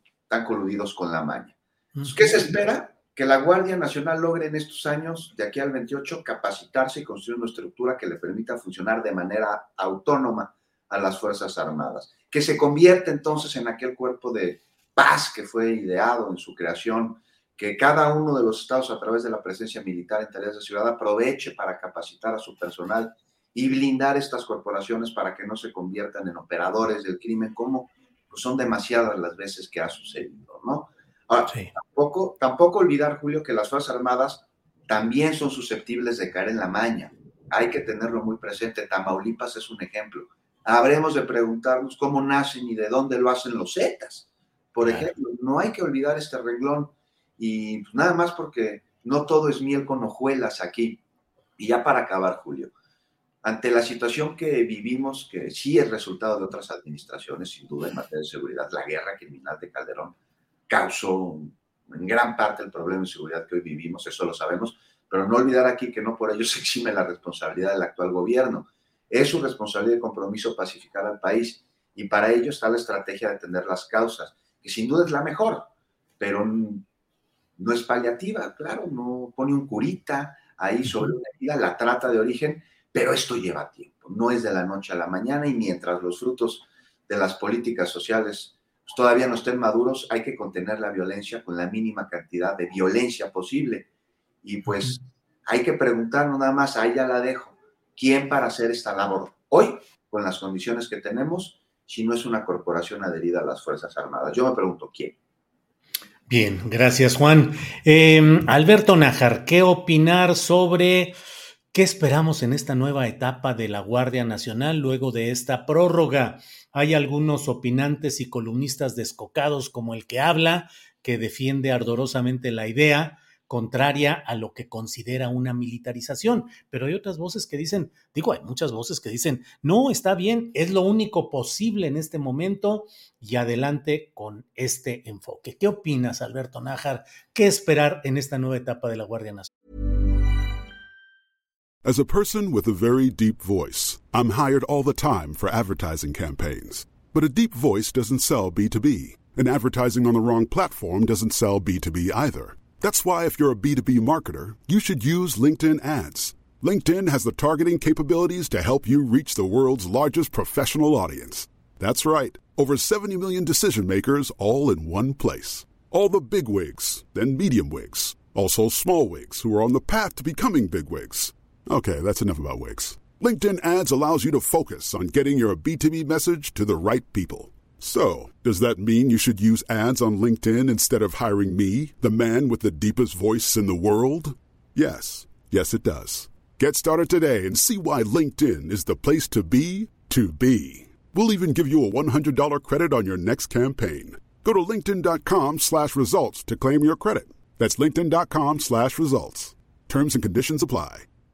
Tired of ads barging into your favorite news podcasts? Good news. Ad-free listening is available on Amazon Music for all the music plus top podcasts included with your Prime membership. Stay up to date on everything newsworthy by downloading the Amazon Music app for free or go to amazon.com slash news ad free. That's amazon.com slash news ad free to catch up on the latest episodes without the ads. Pues muy poco, porque la Guardia Nacional siempre ha estado militarizada. El 75, un poco más del 75% de sus miembros son militares en activo, con entrenamiento militar, con la mística del ejército mexicano. Y hasta ahora no hay un avance espectacular ni grande en el combate a la delincuencia organizada. Es cierto, es poco tiempo. El monstruo que se heredó es enorme, enorme pero yo honestamente creo que esto va a ser a un plazo más largo que 2028. ¿Y por qué estoy, tengo este cariz pesimista, Julio? Porque la iniciativa que se aprobó el día de ayer, los candados que se negociaron, em, pues no hace más que darle una revolcada a lo que ya existe, es más de lo mismo. Se habla de una comparecencia cada seis meses, se habla de un incremento presupuestal para los gobiernos estatales eh, eh, para que destinen esos recursos al fortalecimiento de sus corporaciones policíacas, instituciones de seguridad pública. Se dice que es como la salida que han estado planteando para tratar de quitarle pretextos a los gobernadores, pero en sentido estricto, con mucho o con poco dinero, eh, no ha habido ninguna diferencia. Y, y, no creo que la vaya a haber porque no veo un candado lo suficientemente sólido como para evitar que los gobiernos municipales y estatales, particularmente del PAN, no vayan a utilizar estos recursos para lo que lo han hecho hasta ahora, para sus propios propósitos, fines políticos, personales, etcétera. No veo, eh, no, no creo que el, hecho de que se etiqueten los recursos para seguridad pública sea suficiente para garantizar que los gobiernos estatales dejen de hacerse mensos y hagan lo que les corresponde eh, realizar con base desde el momento en que fueron elegidos, pues, como la autoridad en cada uno de los estados. Es decir, asegurar, garantizar que la seguridad pública llegue a todos los ciudadanos de sus propios estados. No lo han hecho hasta ahora. No veo que el, a partir de este momento que tiene una corporación policíaca más fuerte, más robustecida, ya legalmente eh, autorizada para hacer despliegues todavía más grandes, no veo que eso sea un estímulo para que los gobernadores que no han hecho su tarea, pues decidan eh, emprenderla ahora mismo, porque la salida, la tentación de que mantenga la misma eh, estrategia ahí está. Es más, tienen hasta un incentivo, puesto que ahora la Guardia Nacional va a tener más elementos, va a tener más eh, recursos para combatir la delincuencia. Entonces yo no veo a gobernadores como el de Jalisco, por ejemplo, que tenga la mínima voluntad de hacer su tarea si va a haber una corporación policíaca que le va a resolver de todos modos lo que él no quiere hacer, por ejemplo.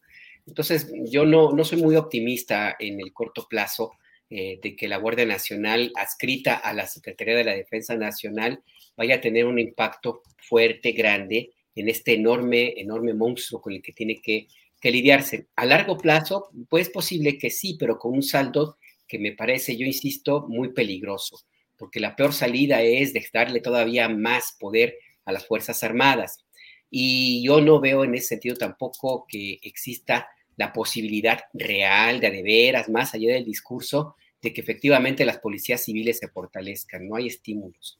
Entonces, no, no, no soy muy optimista y al contrario, creo que este es un paso que no entiendo, no, es, no, no veo pues más bien forma de que haya un mecanismo de control y no lo habrá en el arranque porque las fuerzas políticas del país a partir de ya, una vez establecida esta alianza que consiguió Morena gracias a la gestión del secretario de Gobernación o de Ricardo Monreal, a los dos al mismo tiempo, yo creo que esta alianza se convierte en un estímulo para no hacer lo que legalmente les han ellos mismos establecido, que es vigilar a las Fuerzas Armadas. La atención de los políticos, de los senadores, de los diputados, de los gobernadores se va a concentrar en las elecciones, en la elección del candidato para el Estado de México y la elección de la candidato o candidato para, la presidencia de México. Y la seguridad pública, como ya existe una, una salida, en, al menos en el discurso, es decir, ya hay una Guardia Nacional militarizada, todavía más, más grandota, más choncha, legalmente capacitada para hacer muchas cosas, pues no hay un, como una, una incentivo para que la mirada política mire hacia la seguridad pública. Y créanme que la delincuencia, la violencia en el país no se detiene con discursos, no se detiene con iniciativas legales ni, ni, por decreto en el diario oficial de la federación. Yo creo que, que es una noticia que realmente no me parece que sea la mejor para el país, porque la salida militar, insisto, ni aquí ni en cualquier país democrático necesariamente es la alternativa. Es cierto, es cierto, no tenemos de otra ahorita, pero es que el problema es que para resolverla con la salida que me parece adecuada tampoco se están dando los pasos. Insisto, es que vivimos en México, no vivimos en Filipinas, aquí los compromisos políticos no suelen cumplirse. Y yo veo de veras que hay más incentivo para que se entretengan en la grilla electoral que en la vigilancia y cumplimiento de sus tareas que tienen que ver con la vida de los ciudadanos. Bien, Alberto, gracias. Vamos ahora con Arturo Cano. Arturo, ¿cómo ves este proceso? Finalmente ya aprobada la mm, continuidad de la Sedena o de las Fuerzas Armadas en la Guardia Nacional. Ahorita un poquito más adelante podemos entrar ya a analizar los vaivenes partidistas, PRI, PRD, cómo estuvieron. Pero en general, ¿qué esperar de esta nueva etapa de la Guardia Nacional, Arturo? Pues yo creo que primero habría que ver este, este paso como la continuidad de, una, de una línea que, no comenzó el presidente López Obrador, sino que arrancó mucho antes. Eh, el joven politólogo Hugo García, Hugo García Marín eh, sugiere en un reciente artículo que, la militarización que estamos viviendo es, en cierto modo, una hija de la transición. Eh, y bueno, pues desde, desde Vicente Fox, luego acusadamente con Felipe Calderón, este, la, presencia y participación de las Fuerzas Armadas eh, fue cada día mayor en, tareas de, seguridad pública. Con esta, eh, con esta reforma y con la anterior, el, presidente López Obrador lo que, lo que hizo fue, eh, digamos, cumplir una, una, vieja demanda de las Fuerzas Armadas, dado que su actuación en, en las calles pues no estaba regulada y estaba fuera de la, de la Constitución. Entonces siempre demandaron, algunas veces incluso en público, que, que la clase política se hiciera cargo y, regulara su actuación en las tareas de, seguridad pública. El tema es que, que no solamente asistimos a, a, una prolongación de la presencia de las Fuerzas Armadas en, en las calles eh, para los temas de seguridad, sino a una presencia cada vez más creciente de, los militares en muchísimas tareas que corresponden a civiles. Eh, los tenemos en las aduanas, en los aeropuertos, en la construcción de las grandes obras prioritarias del, gobierno, e incluso los tenemos ya haciendo discursos con, tintes políticos y entrando al, debate, al rejuego de la política.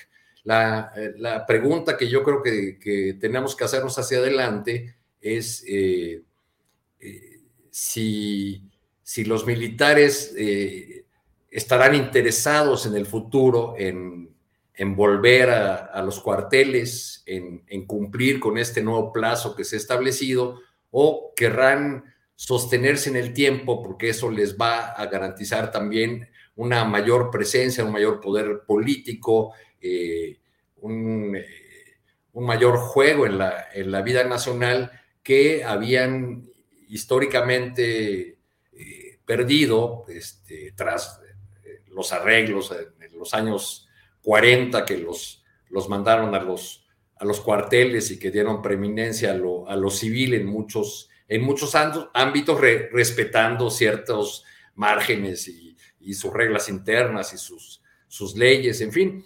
Pero yo, yo creo que eh, las, eh, cuando el presidente López Obrador habla de presiones, eh, por ejemplo, en el caso Ayotzinapa, pues ¿de dónde más pueden venir esas presiones? ¿Quién tiene fuerza para, para hacerlas?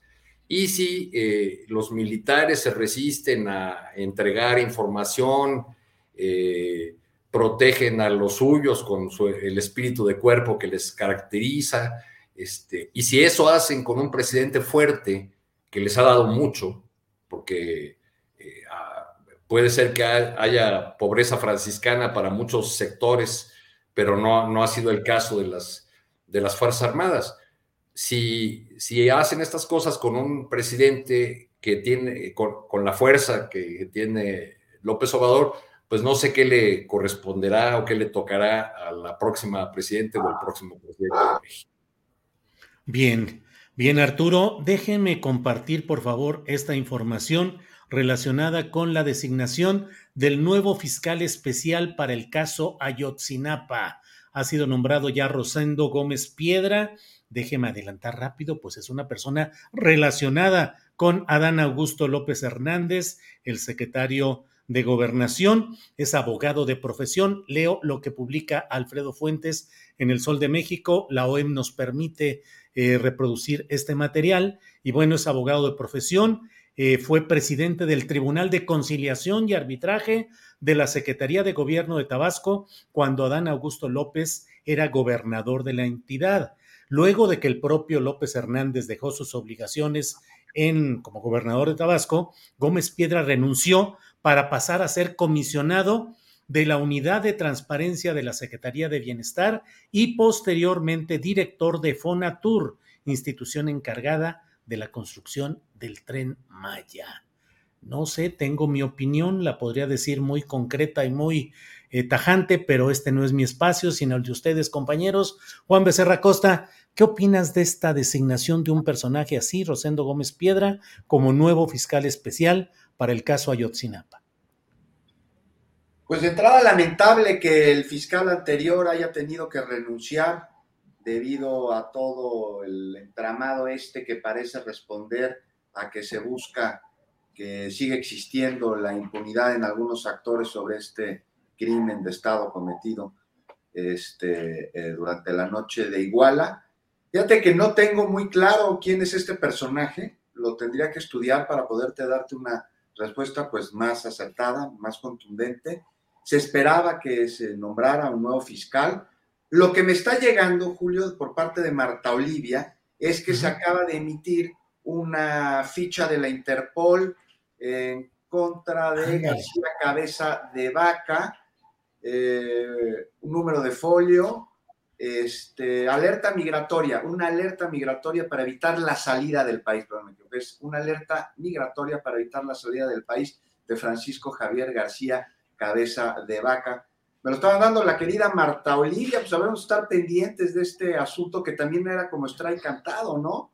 Sí, sí, el Instituto Nacional de Migración emitió una alerta contra Francisco Javier García Cabeza de Vaca, exgobernador de Tamaulipas, de quien se desconoce su paradero.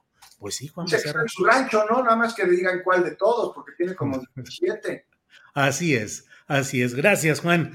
Eh, Alberto Nájar, ¿qué opinas de este, aunque sea de bote pronto, de esta eh, designación de un nuevo fiscal, eh, un titular de la unidad especial de litigio e investigación del caso Ayotzinapa? Mira, al igual que Juan, yo tampoco tengo muchos elementos para opinar sobre la, eficiencia que puede tener o no el personaje. No lo conozco, tendría que revisarlo. Lo que sí te podría decir es que te pueden poner ahí al santo niño de Atocha, pero si no resuelven el problema de fondo que se llama Alejandro Gertz Manero, pues no va a pasar nada.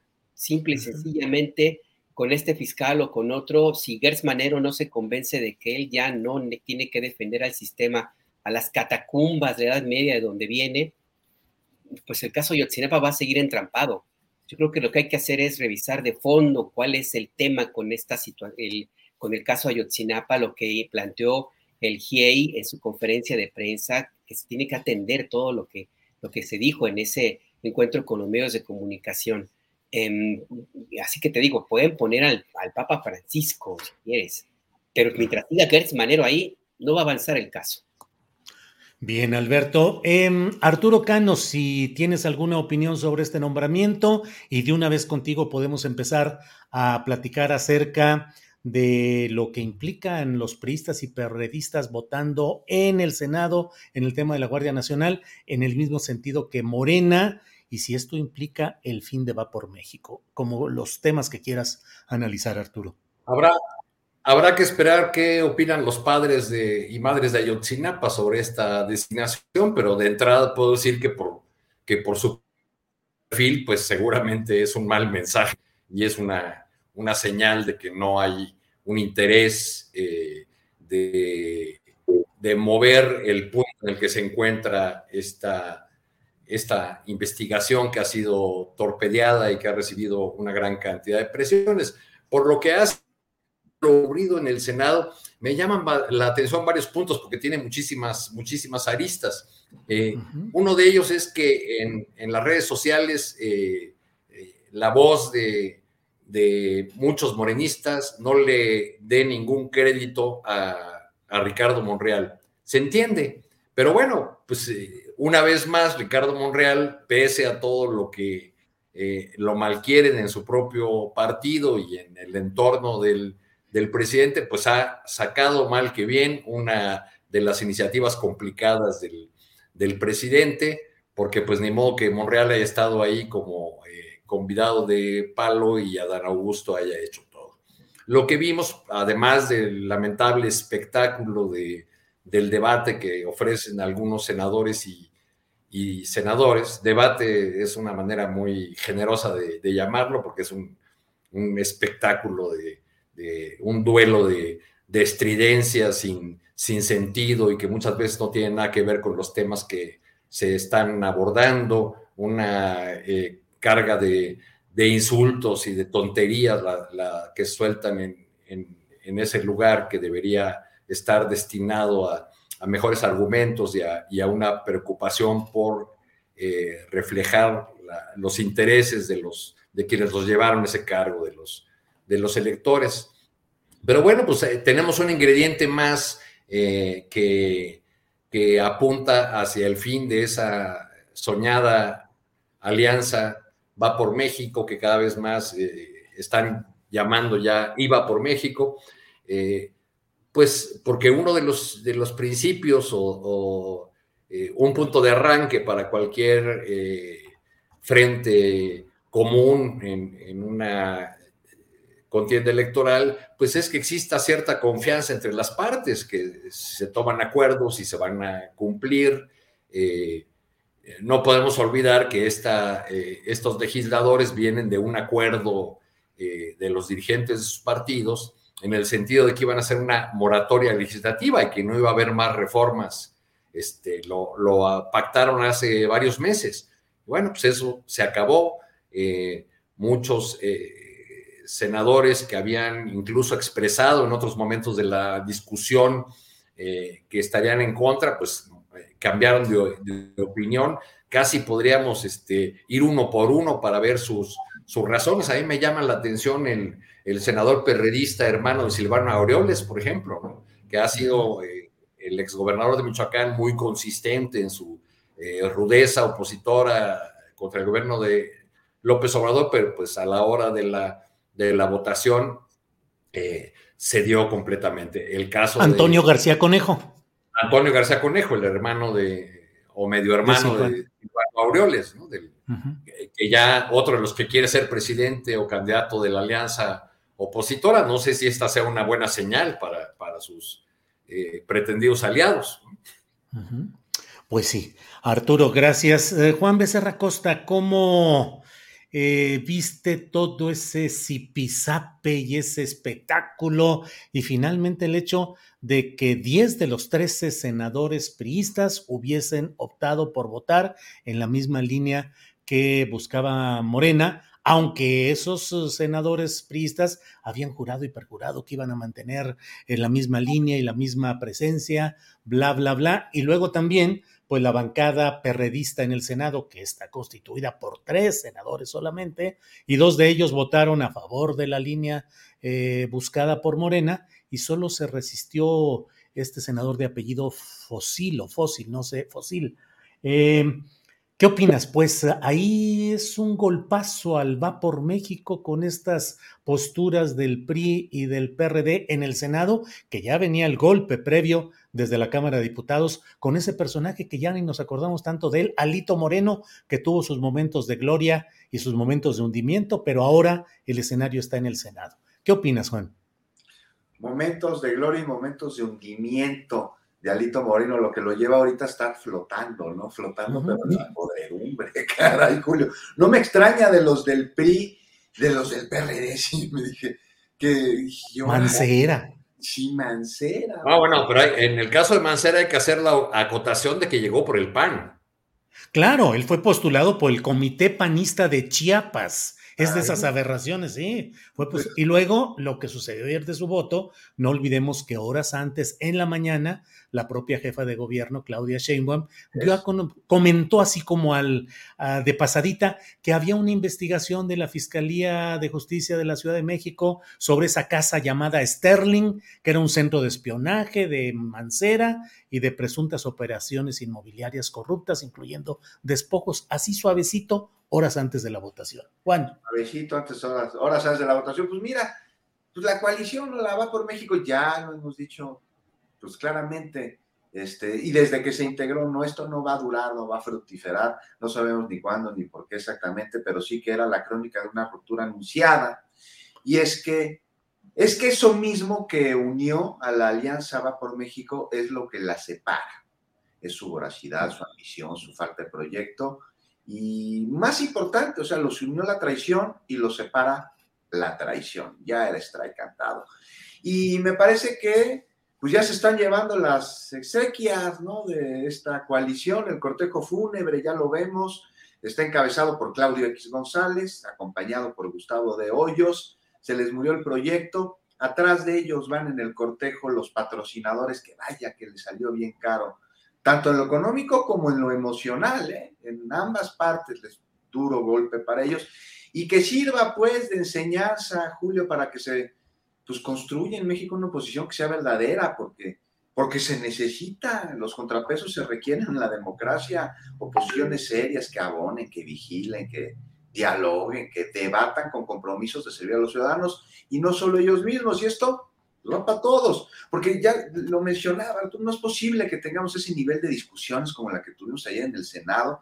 O sea, ¿qué clase de legisladores son esos que en lugar de centrarse en lo que se debe debatir, que es un tema no menor con enormes implicaciones, que ya charlábamos aquí de ellas, no, pues mejor se empezaron a dar tupido entre ellos mismos. Y aquí es que eso fue la nota durante toda la tarde de ayer.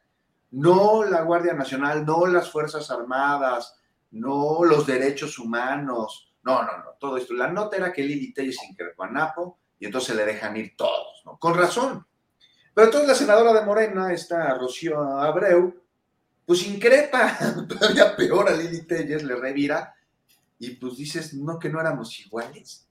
Y ya para rematar, Gustavo Madero se avienta ahí un desafortunado comentario que no te preocupes, Julio, no voy a repetir, en el que no sé si quiso, si quiso ser poeta estilo Henry Miller o imitador de Polo Polo.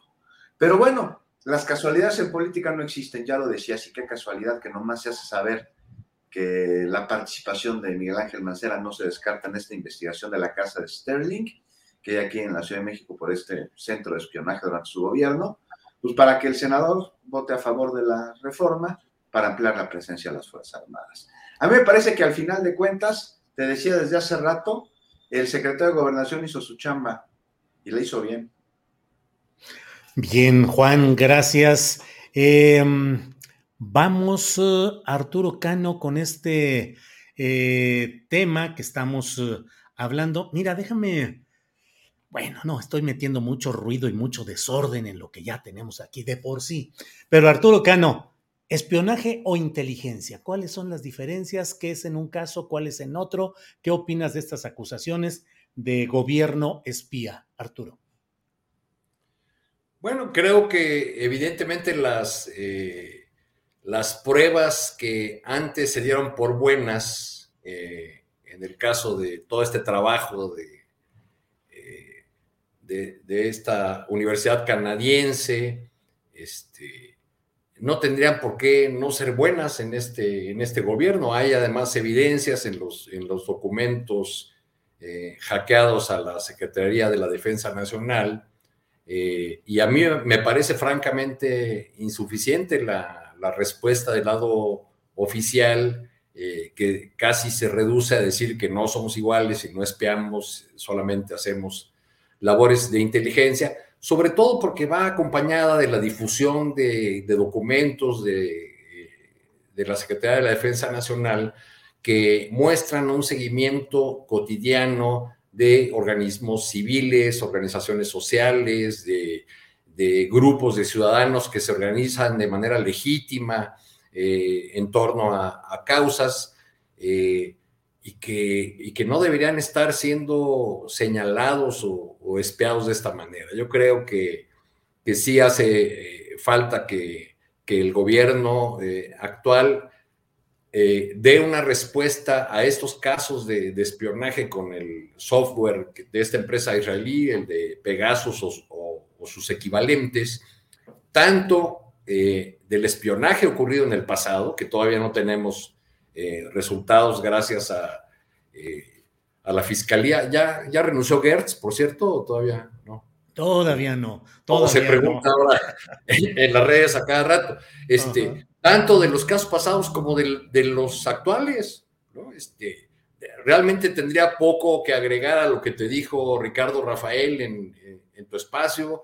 Eh, creo que hay, debe haber una, una exigencia de, eh, de, que haya investigaciones convincentes, claras y, y, pues al, fin una, una solución de, eh, a estos casos que no lo olvidemos. ¿cuántos, casos de espionaje realmente, de los muchísimos que hemos vivido en las últimas décadas y que en su momento han significado algún escándalo, una llamarada de, ¿cuántos se han resuelto? Han ido por ahí a dar a la cárcel algunos este, espías menores, esos los, eh, los que como en las películas estaban en el cuarto con el chicharito y, nada más, o sea, nadie, nadie que haya ordenado o encargado esas tareas de espionaje ha sido eh, nunca procesado. Entonces, pues es otro de los grandes pendientes que tenemos como, como país, porque además tenemos el ingrediente adicional de que el espionaje, de que ahora resulta que tenemos espionaje bueno y malo, ¿no?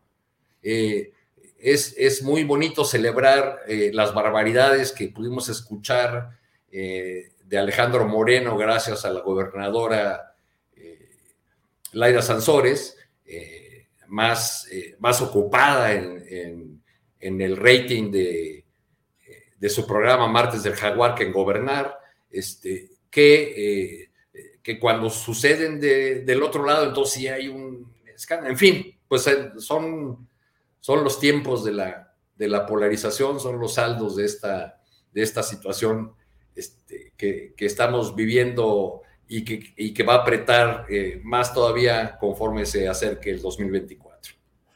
Arturo, bien. Eh, Juan Becerra Costa, ¿qué opinas sobre este tema? Espionaje, inteligencia, ¿cuáles son las diferencias?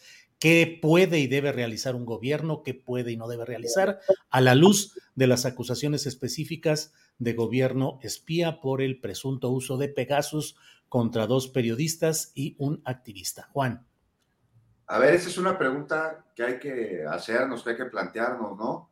¿Qué puede hacer y qué no puede hacer? Pues de entrada, tener muy claro que la, la inteligencia a través de métodos que vulneren la seguridad de las personas o que obtenga información violando la ley, pues es espionaje. Así de punto. Y pues poca inteligencia de los de la inteligencia para manejar este tema. Me parece que el presidente fue muy claro al hablar de ello en un sentido, y utilizó las dos palabras en la misma oración, inteligencia y espionaje. Esto derivó en una serie de análisis que sí deben atenderse, aunque también parte del discurso derivado de ello desmentirse porque se empezó a hacer grande en redes sociales sobre todo. El presidente dijo que la SEDEN utiliza inteligencia para enfrentar a la delincuencia, algo que dijo es mejor que la violencia.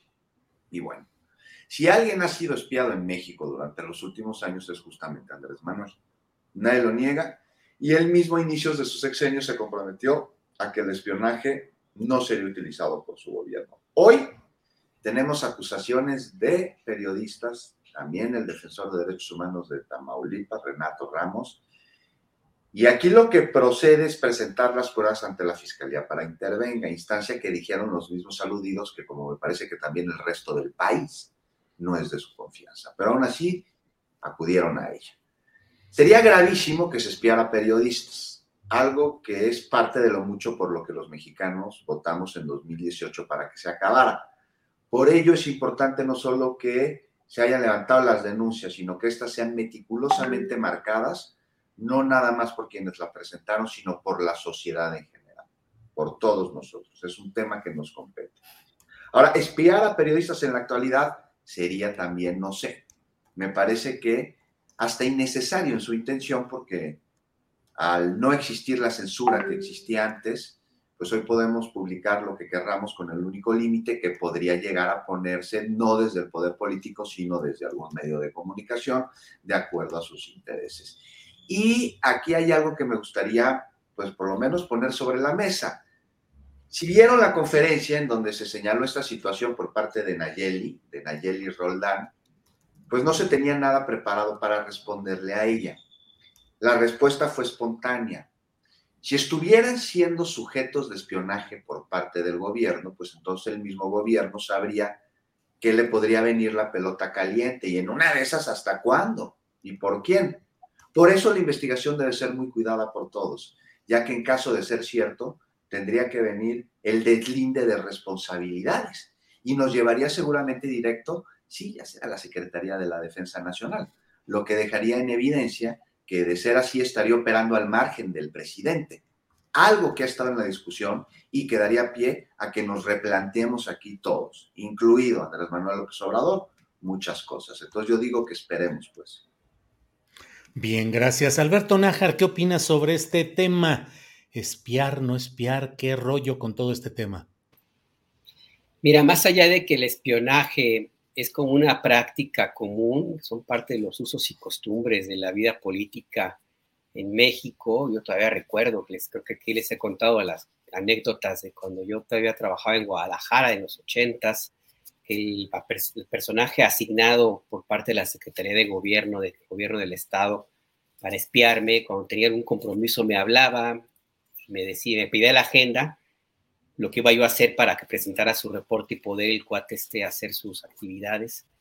En fin, que el espionaje ha sido algo que ha estado toda la vida eh, presente en todas las actividades de, entre periodistas, activistas, políticos, de todos los tipos eh, y de todos los partidos políticos y, e ideologías.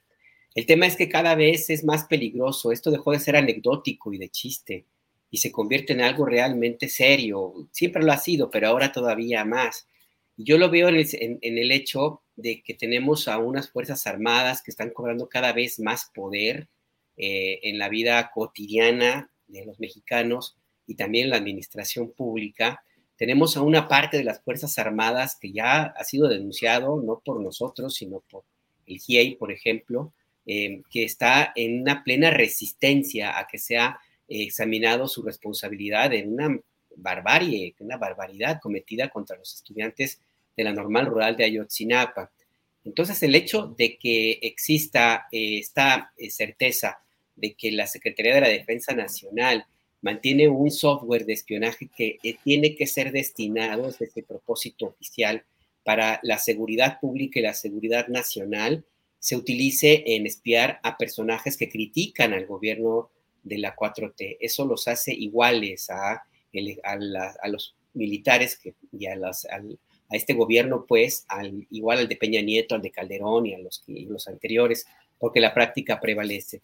Y me parece todavía más grave la respuesta del presidente López Obrador, em, por varias razones. Una de ellas es porque em, no veo caso en que niegue algo, si es que fuera el, e, ese propósito de negarlo nada más así, pensar que porque él lo dice ya es suficiente, no veo el caso de no aceptar esa, esa situación que ha sido comprobada por organizaciones que en, que en otro momento, eh, inclusive por el propio partido en el gobierno, cuando eran oposición, lo celebraron, también comprobaron el espionaje en el tiempo de Peña Nieto, o sea, son los mismos, Citizen Lab y el Laboratorio de Toronto.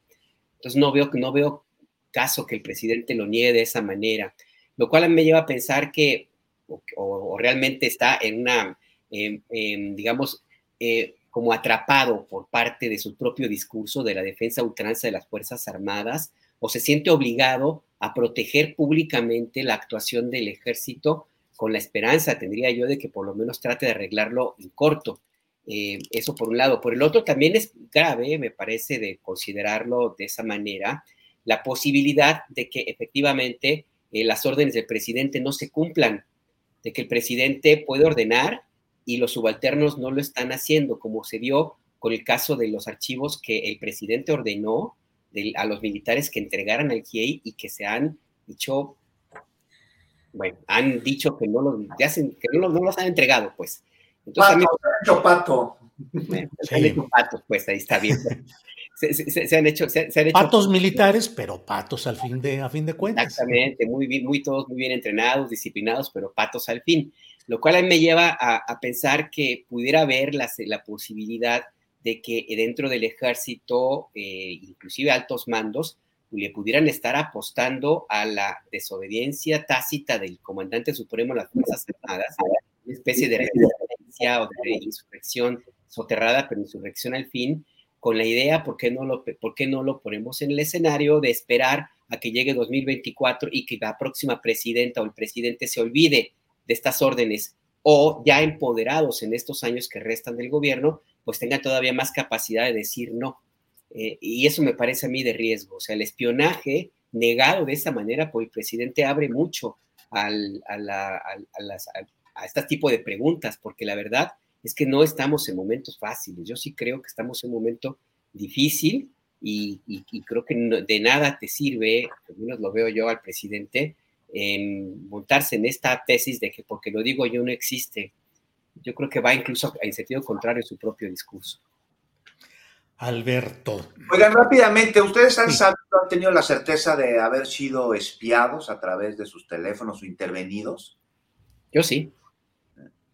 Eh, yo no, yo he tenido momentos en los cuales mis teléfonos han tenido cierto comportamiento extraño, eh, apagarse, quedarse totalmente negro, batallar para volver a prenderlo, eh, momentos en los cuales hay algunas maniobras que hago que no son obedecidas y no es, creo que no es por mala calidad del dispositivo, pero pues en general, la verdad es que llevando tanto tiempo en estos, en este abarrote, pues uno tiene que asumir que chiquitos, grandotes, medianos, del ámbito privado, del ámbito público, espían y bueno, pues no queda más que seguir trabajando igual. Yo, es lo que yo he hecho, pero bueno, esa es mi experiencia. Arturo, ¿tú?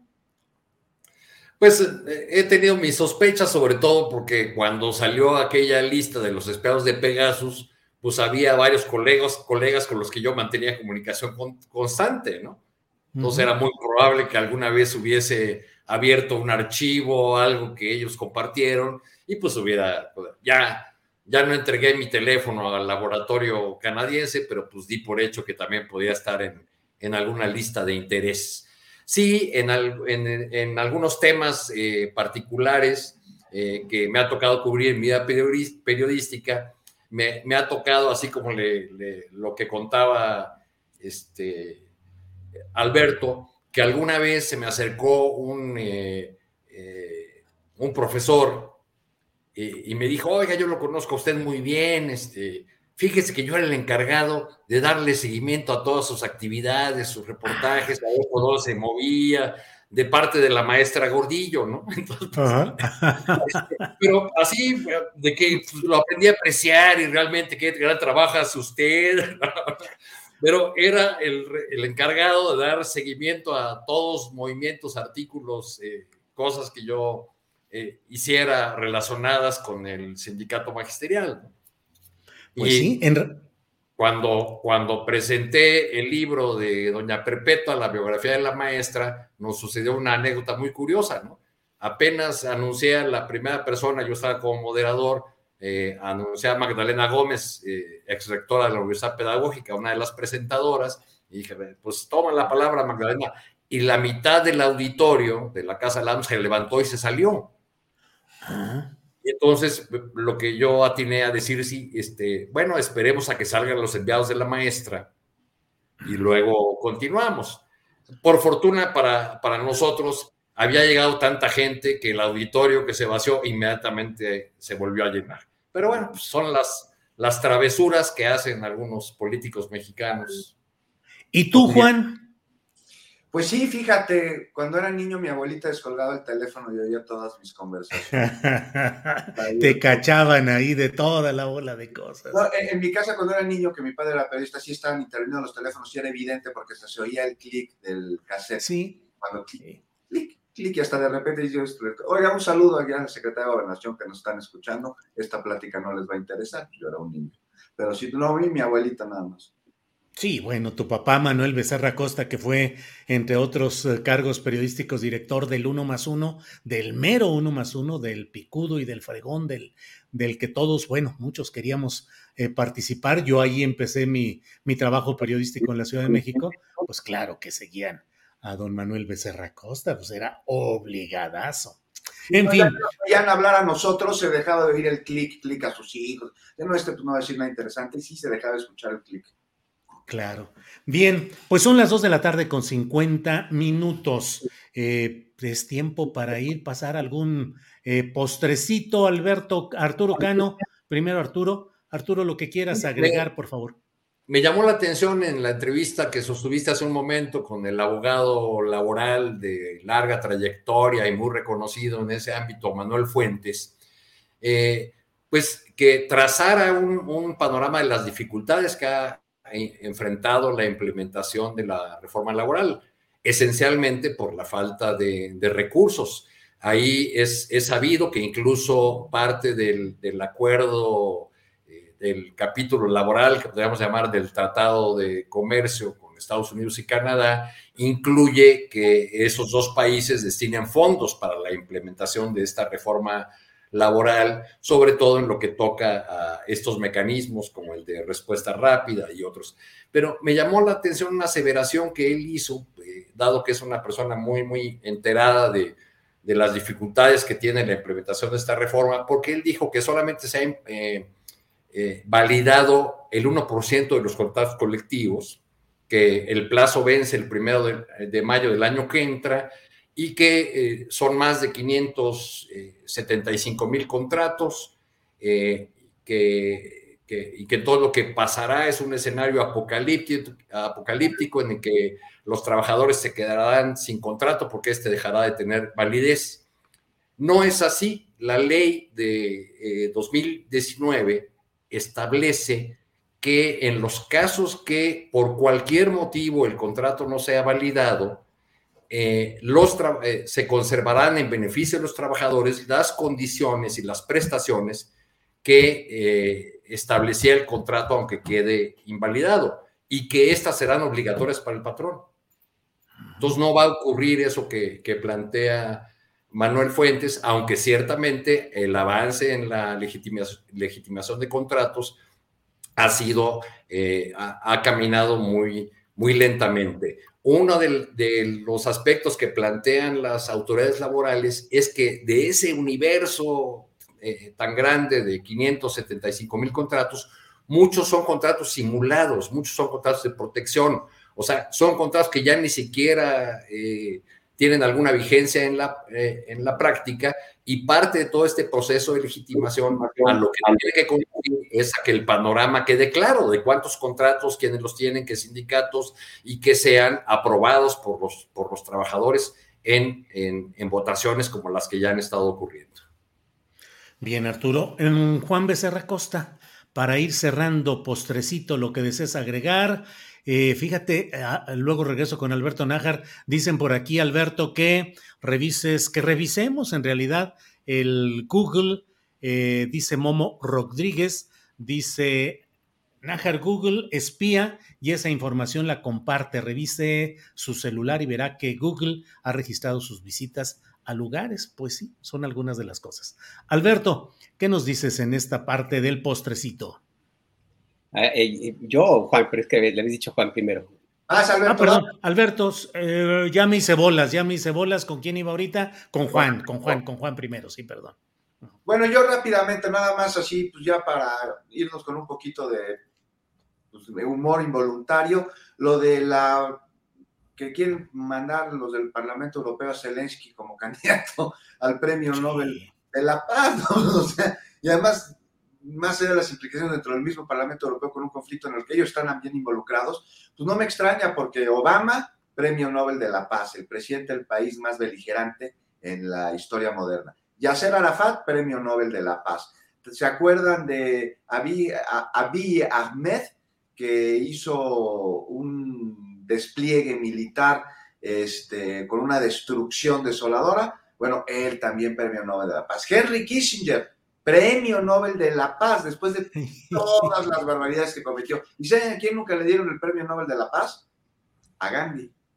Ah, pues mira lo que son las cosas en todo este terreno de los premios de la paz. Alberto Nájar, para ir cerrando tu postrecito, lo que desees agregar, por favor.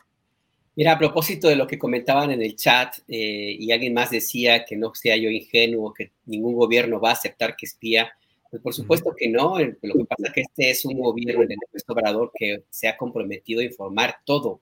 Él ha dicho que el que nada debe, nada teme. Entonces, por eso es la contradicción que yo señalo. Respecto a lo de Google, por supuesto que sí es claro que desde hace ya un buen rato que los teléfonos celulares se han convertido en el mejor espía que podemos llegar a tener, y no porque estemos infectados con Pegasus o cualquier otro malware, sino porque desde el momento en que permitimos que se active la geolocalización para el Google Maps o para el WASE o lo que tú quieras, gustes y mandes, estamos eh, indicándole a cualquiera que tenga capacidad de eh, meterse o de, o de captarlo, el lo que hay pues en el ciberespacio, de saber en dónde estás, con qué haces, con quién te reúnes, qué te gusta, qué comes, qué no comes, qué buscas, qué no buscas. Eso lo tenemos que asumir, son los tiempos que vivimos ahora. El tema es que hay de espías a espías, porque Google o Facebook pueden seguir mis pasos y mis preferencias comerciales para ofrecerme productos eh, del que sea. Y otra cosa es que existe el propósito de extraer mi información eh, y como una forma de utilizarla para tratar de censurar o amedrentar a las opiniones que pueda uno, que pueda yo llegar a tener o mis investigaciones, o poner en riesgo inclusive hasta la integridad física de las personas de, mi entorno o del entorno de quien tenga esa, ese problema. Eh, yo, yo, creo que por eso es importante que tengamos muy claro este tema, no lo asumamos como normal y hacer todo lo posible por resistirnos en lo que se pueda. Eh, y por eso me parece importante este cuestionamiento hacia la posición del presidente de la República, porque no es Peña Nieto, no es un personaje como Miguel de la Madrid que tenía poquísima fuerza política. Hablamos del presidente con el mayor número de votos en su favor en la historia reciente del país, en la historia de México. Hablamos de un presidente que a pesar de todo tiene una popularidad impresionante. Su palabra pesa y pesa mucho.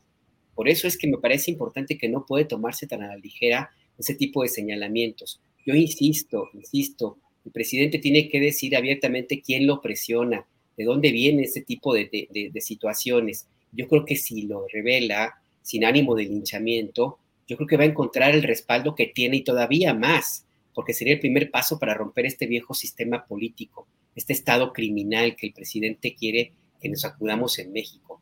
Por eso, insisto, me parece eh, lamentable la posición del presidente de negarlo, de negar el espionaje, de decir no porque lo digo yo, y cerrando cualquier posibilidad de que exista algo dentro de su propio gabinete que le puede costar caro, porque el presidente políticamente se va a ir desgastando en forma natural y el que venga o la que venga necesita tener toda la fuerza que, que tiene este gobierno, la 4T, para mantenerlo si es que se decide de esa manera.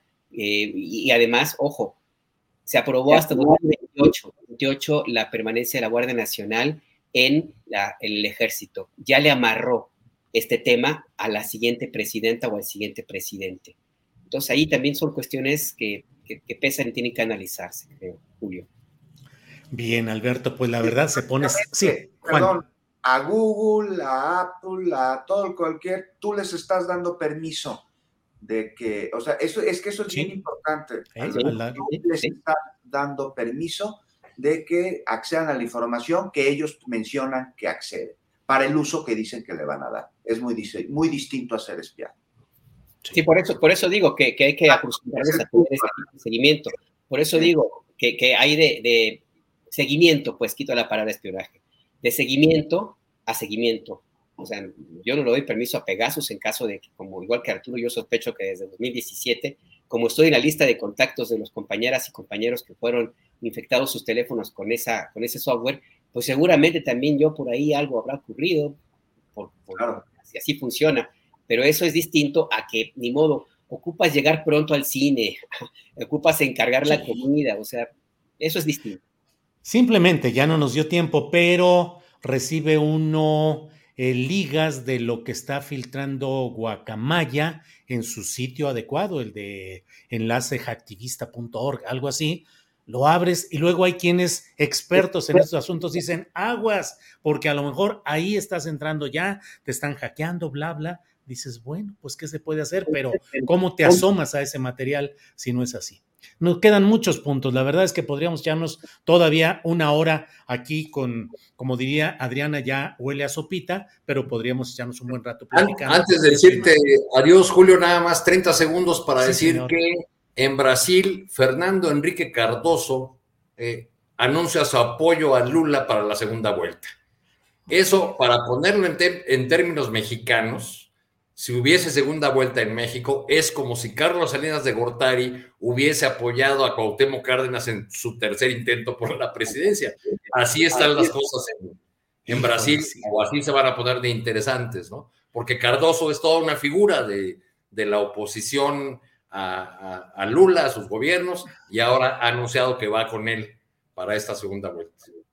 Que es otro tema que ya no pudimos abordar lo de Brasil y la derechización que va ganando electoralmente, tanto en el Congreso, las cámaras del Congreso de Brasil, como varios otros espacios políticos, y bueno, las alianzas que tiene que ir haciendo Lula y las que busca Bolsonaro para ver si en la segunda vuelta avanzan, pero pues el tiempo se nos va. Así es que, como siempre, gracias Alberto Nájar, buenas tardes. Buenas tardes, Julio. Buenas tardes, Arturo, Juan, al auditorio que nos acompaña. Y en tu caso, y qué envidia, pues huele a sopita, torta ahogada, guachile, a carne en su jugo, a birria de las nueve esquinas. birria de las nueve esquinas. Fuimos hace como 15 días ahí, así es. Alberto, gracias. Juan Becerra, te vino más que hiciste como gestos de yo quiero tortita ahogada o birria. Birria, birria, birria. birria, Muchas gracias, Julio. Y si hablemos de, de las guacamayas, porque eso de que son progres activistas y quién sabe qué más del corredor con esa Roma, no me la compro. Aquí hay mucho detrás hay que ver si fue hackeo o si fue filtración.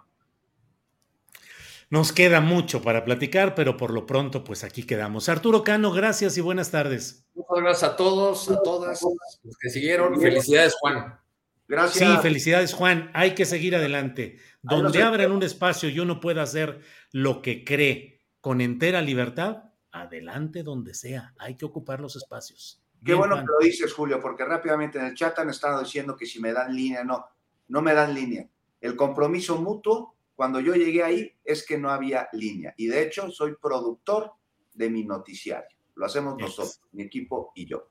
No hay Excelente. Excelente. Arriba y adelante. Arriba y adelante. Sí, sí, sí, claro, hay que seguir adelante. Hasta donde se pueda, como se pueda. Muy bien. Arturo, Alberto, Juan, gracias y nos vemos pronto. Hasta luego.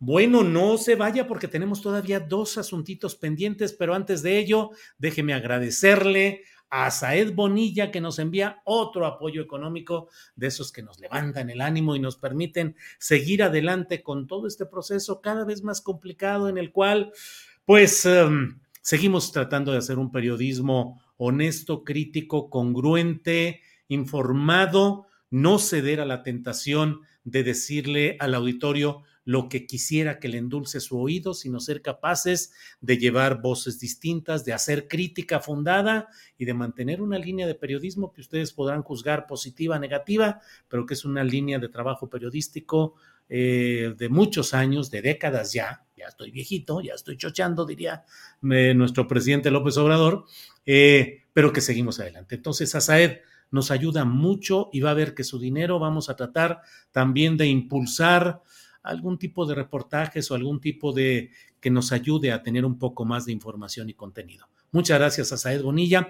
Y bueno, vamos enseguida. Déjenme ponerle, porque ha habido mucha discusión y muchas eh, eh, críticas y mucha polémica respecto al tema de si realmente el presidente de la República está avalando este hecho de que no haya las revisiones debidas por los órganos sanitarios de los alimentos que puedan ser importados por empresarios y que vayan a ser los empresarios los garantes de portarse bien. Andrés Ramírez, por favor, compartamos este video. ¿Qué significa lo que se hizo ayer? Es darle una licencia, no a todos, sino a 15 eh, distribuidores, para que en caso de que lo consideren puedan importar si son buenos precios, porque esto va a ayudarnos a que bajen los precios al consumidor. Entonces, esa licencia es, es decir, COFEPRIS, Senacica, el SAT, aduana, etcétera, etcétera, etcétera, etcétera, etcétera, te den facilidades, quitar trámites. Y tú te haces responsable de que la carne que vas a traer de Argentina, regresando al ejemplo, si es que se necesita, tiene que ser carne buena te damos a ti la confianza. No vas a traer carne para enfermar a los mexicanos o para causar una epidemia. Pues en caso de no, de no cumplir con esto, de que ocurriera eh, pues lo contrario en algún caso. Asumen su responsabilidad. ¿Cuál sería, presidente? ¿Alguna sanción? Ya está establecido en las leyes. Este, si hay una desgracia, tienen que este, asumir su responsabilidad. Sí, eso ya está establecido.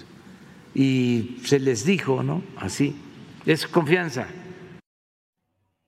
Es confianza, vamos a confiar en uh, tres de las cadenas comerciales más importantes, sí son pocos, son pocos los que están concurriendo a este, a este alargamiento, este reforzamiento del plan contra la inflación y la carestía, pero entre ellos están solamente, digo, están Walmart, Chedraui y Soriana, por ejemplo. Mm, bueno, ellos van a responder. Es obligación del Estado, del gobierno, pero del Estado en lo general, garantizar y cuidar la salud de sus habitantes, de sus ciudadanos, de la gente en general de una nación, o vamos a recurrir a los empresarios, vamos a demandar a Chedraui, a Soriana, a Walmart, vamos a establecer juicios contra ellos por infecciones, por problemas de salud. Lo hemos podido hacer en el pasado contra otras empresas mineras, por ejemplo, que han intoxicado cuantas cosas y siguen felices de la vida como depositarias de grandes fortunas y como las más exitosas en la acumulación de dinero, sin que se remedie ni en Torreón, ni en Sonora, ni en el norte del país, ni en ningún lado, remedian de verdad. Aquí frente a qué estamos. Hay que analizarlo con seriedad, con seriedad y con profundidad. Yo no creo que el Estado y en particular el gobierno federal y en particular el gobierno del presidente López Obrador deba abdicar de su responsabilidad de cuidar y garantizar la salud de los mexicanos en la importación de alimentos del en la importación de alimentos solo para que sean más baratos y se pueda abatir algunos puntos porcentuales la inflación. Bueno, eh, además de todo esto, déjeme compartir con usted otro tema que tenemos por aquí pendiente ya para ir cerrando nuestro programa, porque ya estamos con todo esto, que es eh, lo que dijo hoy el presidente de la República respecto a la posible aerolínea de la Secretaría de la Defensa Nacional. Adelante.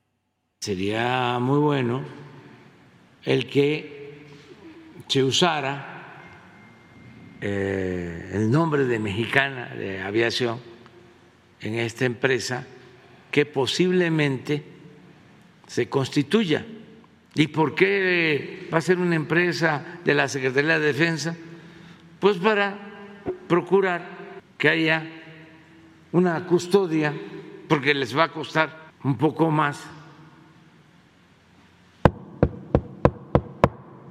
Tocó madera, si regresan no es lo mismo quitársela y privatizarla como lo hicieron si está en manos de comunicaciones que si está en manos de la Secretaría de la Defensa. Y además que las utilidades de esa empresa van a estar destinadas para las pensiones a los integrantes de las Fuerzas Armadas. Es proteger bienes de la nación, porque estamos haciendo...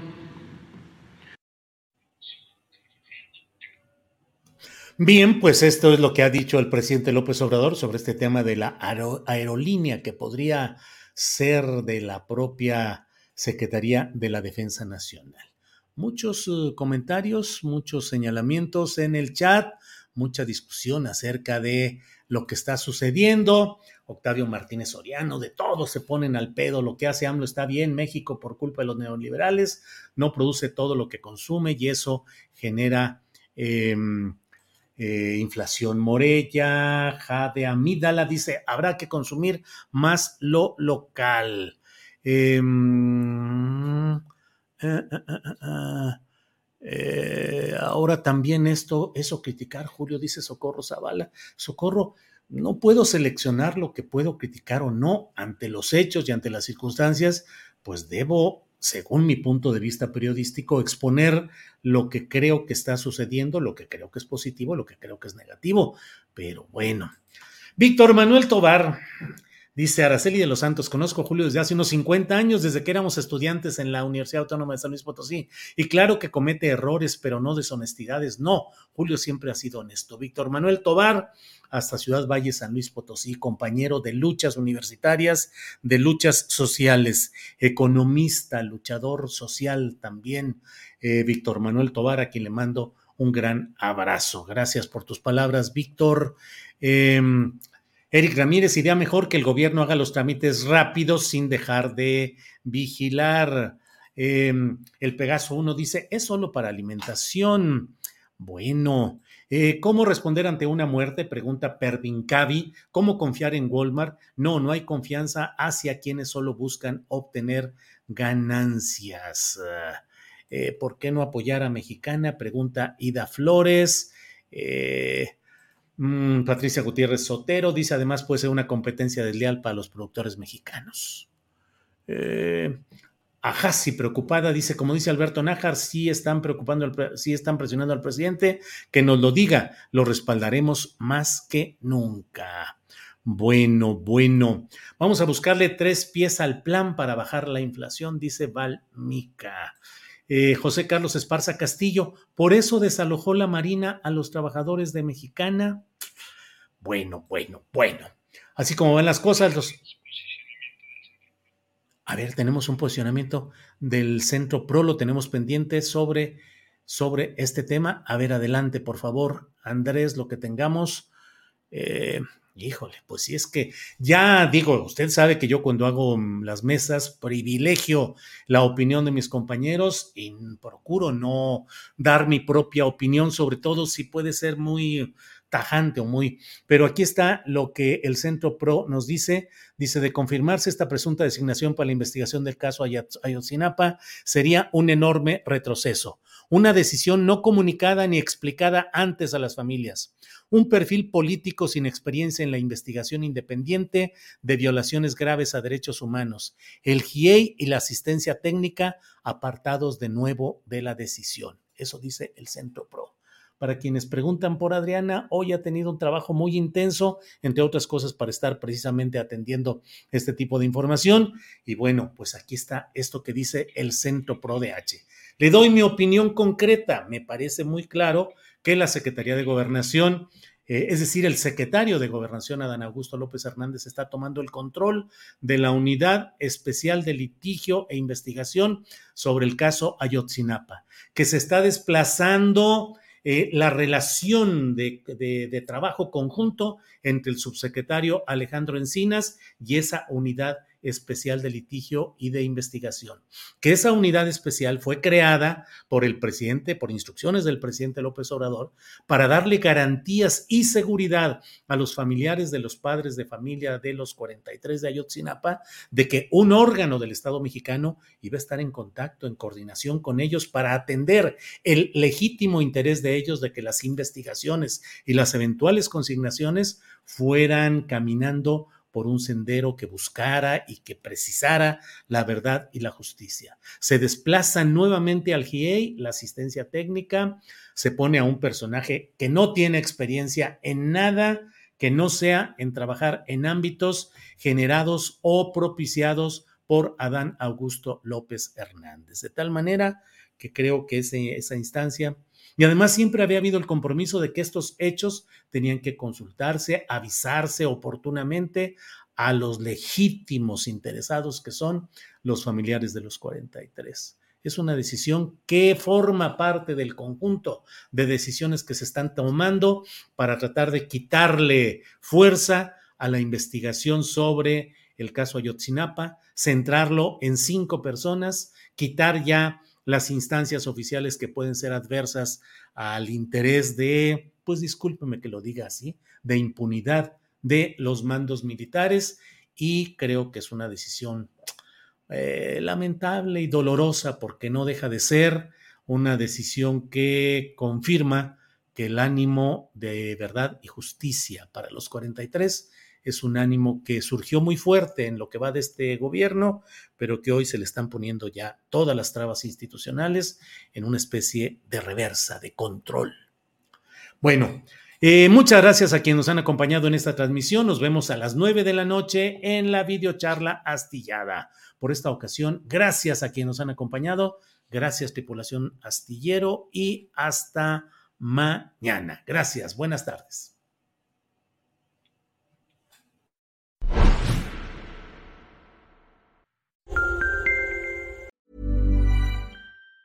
Tired of ads barging into your favorite news podcasts? Good news. Ad-free listening is available on Amazon Music. For all the music plus top podcasts included with your Prime membership. Stay up to date on everything newsworthy by downloading the Amazon Music app for free or go to amazon.com slash news ad free. That's amazon.com slash news ad free to catch up on the latest episodes without the ads. ¿No te encantaría tener 100 dólares extra en tu bolsillo? Haz que un experto bilingüe de TurboTax declare tus impuestos para el 31 de marzo y obtén 100 dólares de vuelta al instante. Porque no importa cuáles hayan sido tus logros del año pasado, TurboTax hace que cuenten. Obtén 100 dólares de vuelta y tus impuestos con 100% de precisión. Solo con Intuit TurboTax. Debes declarar para el 31 de marzo. Crédito solo aplicable al costo de la presentación federal con TurboTax Full Service. Oferta sujeta a cambios o cancelación en cualquier momento. Para que te enteres del próximo noticiero, suscríbete y dale follow en Apple, Spotify, Amazon Music, Google o donde sea que escuches podcast. Te invitamos a visitar nuestra página julioastillero.com.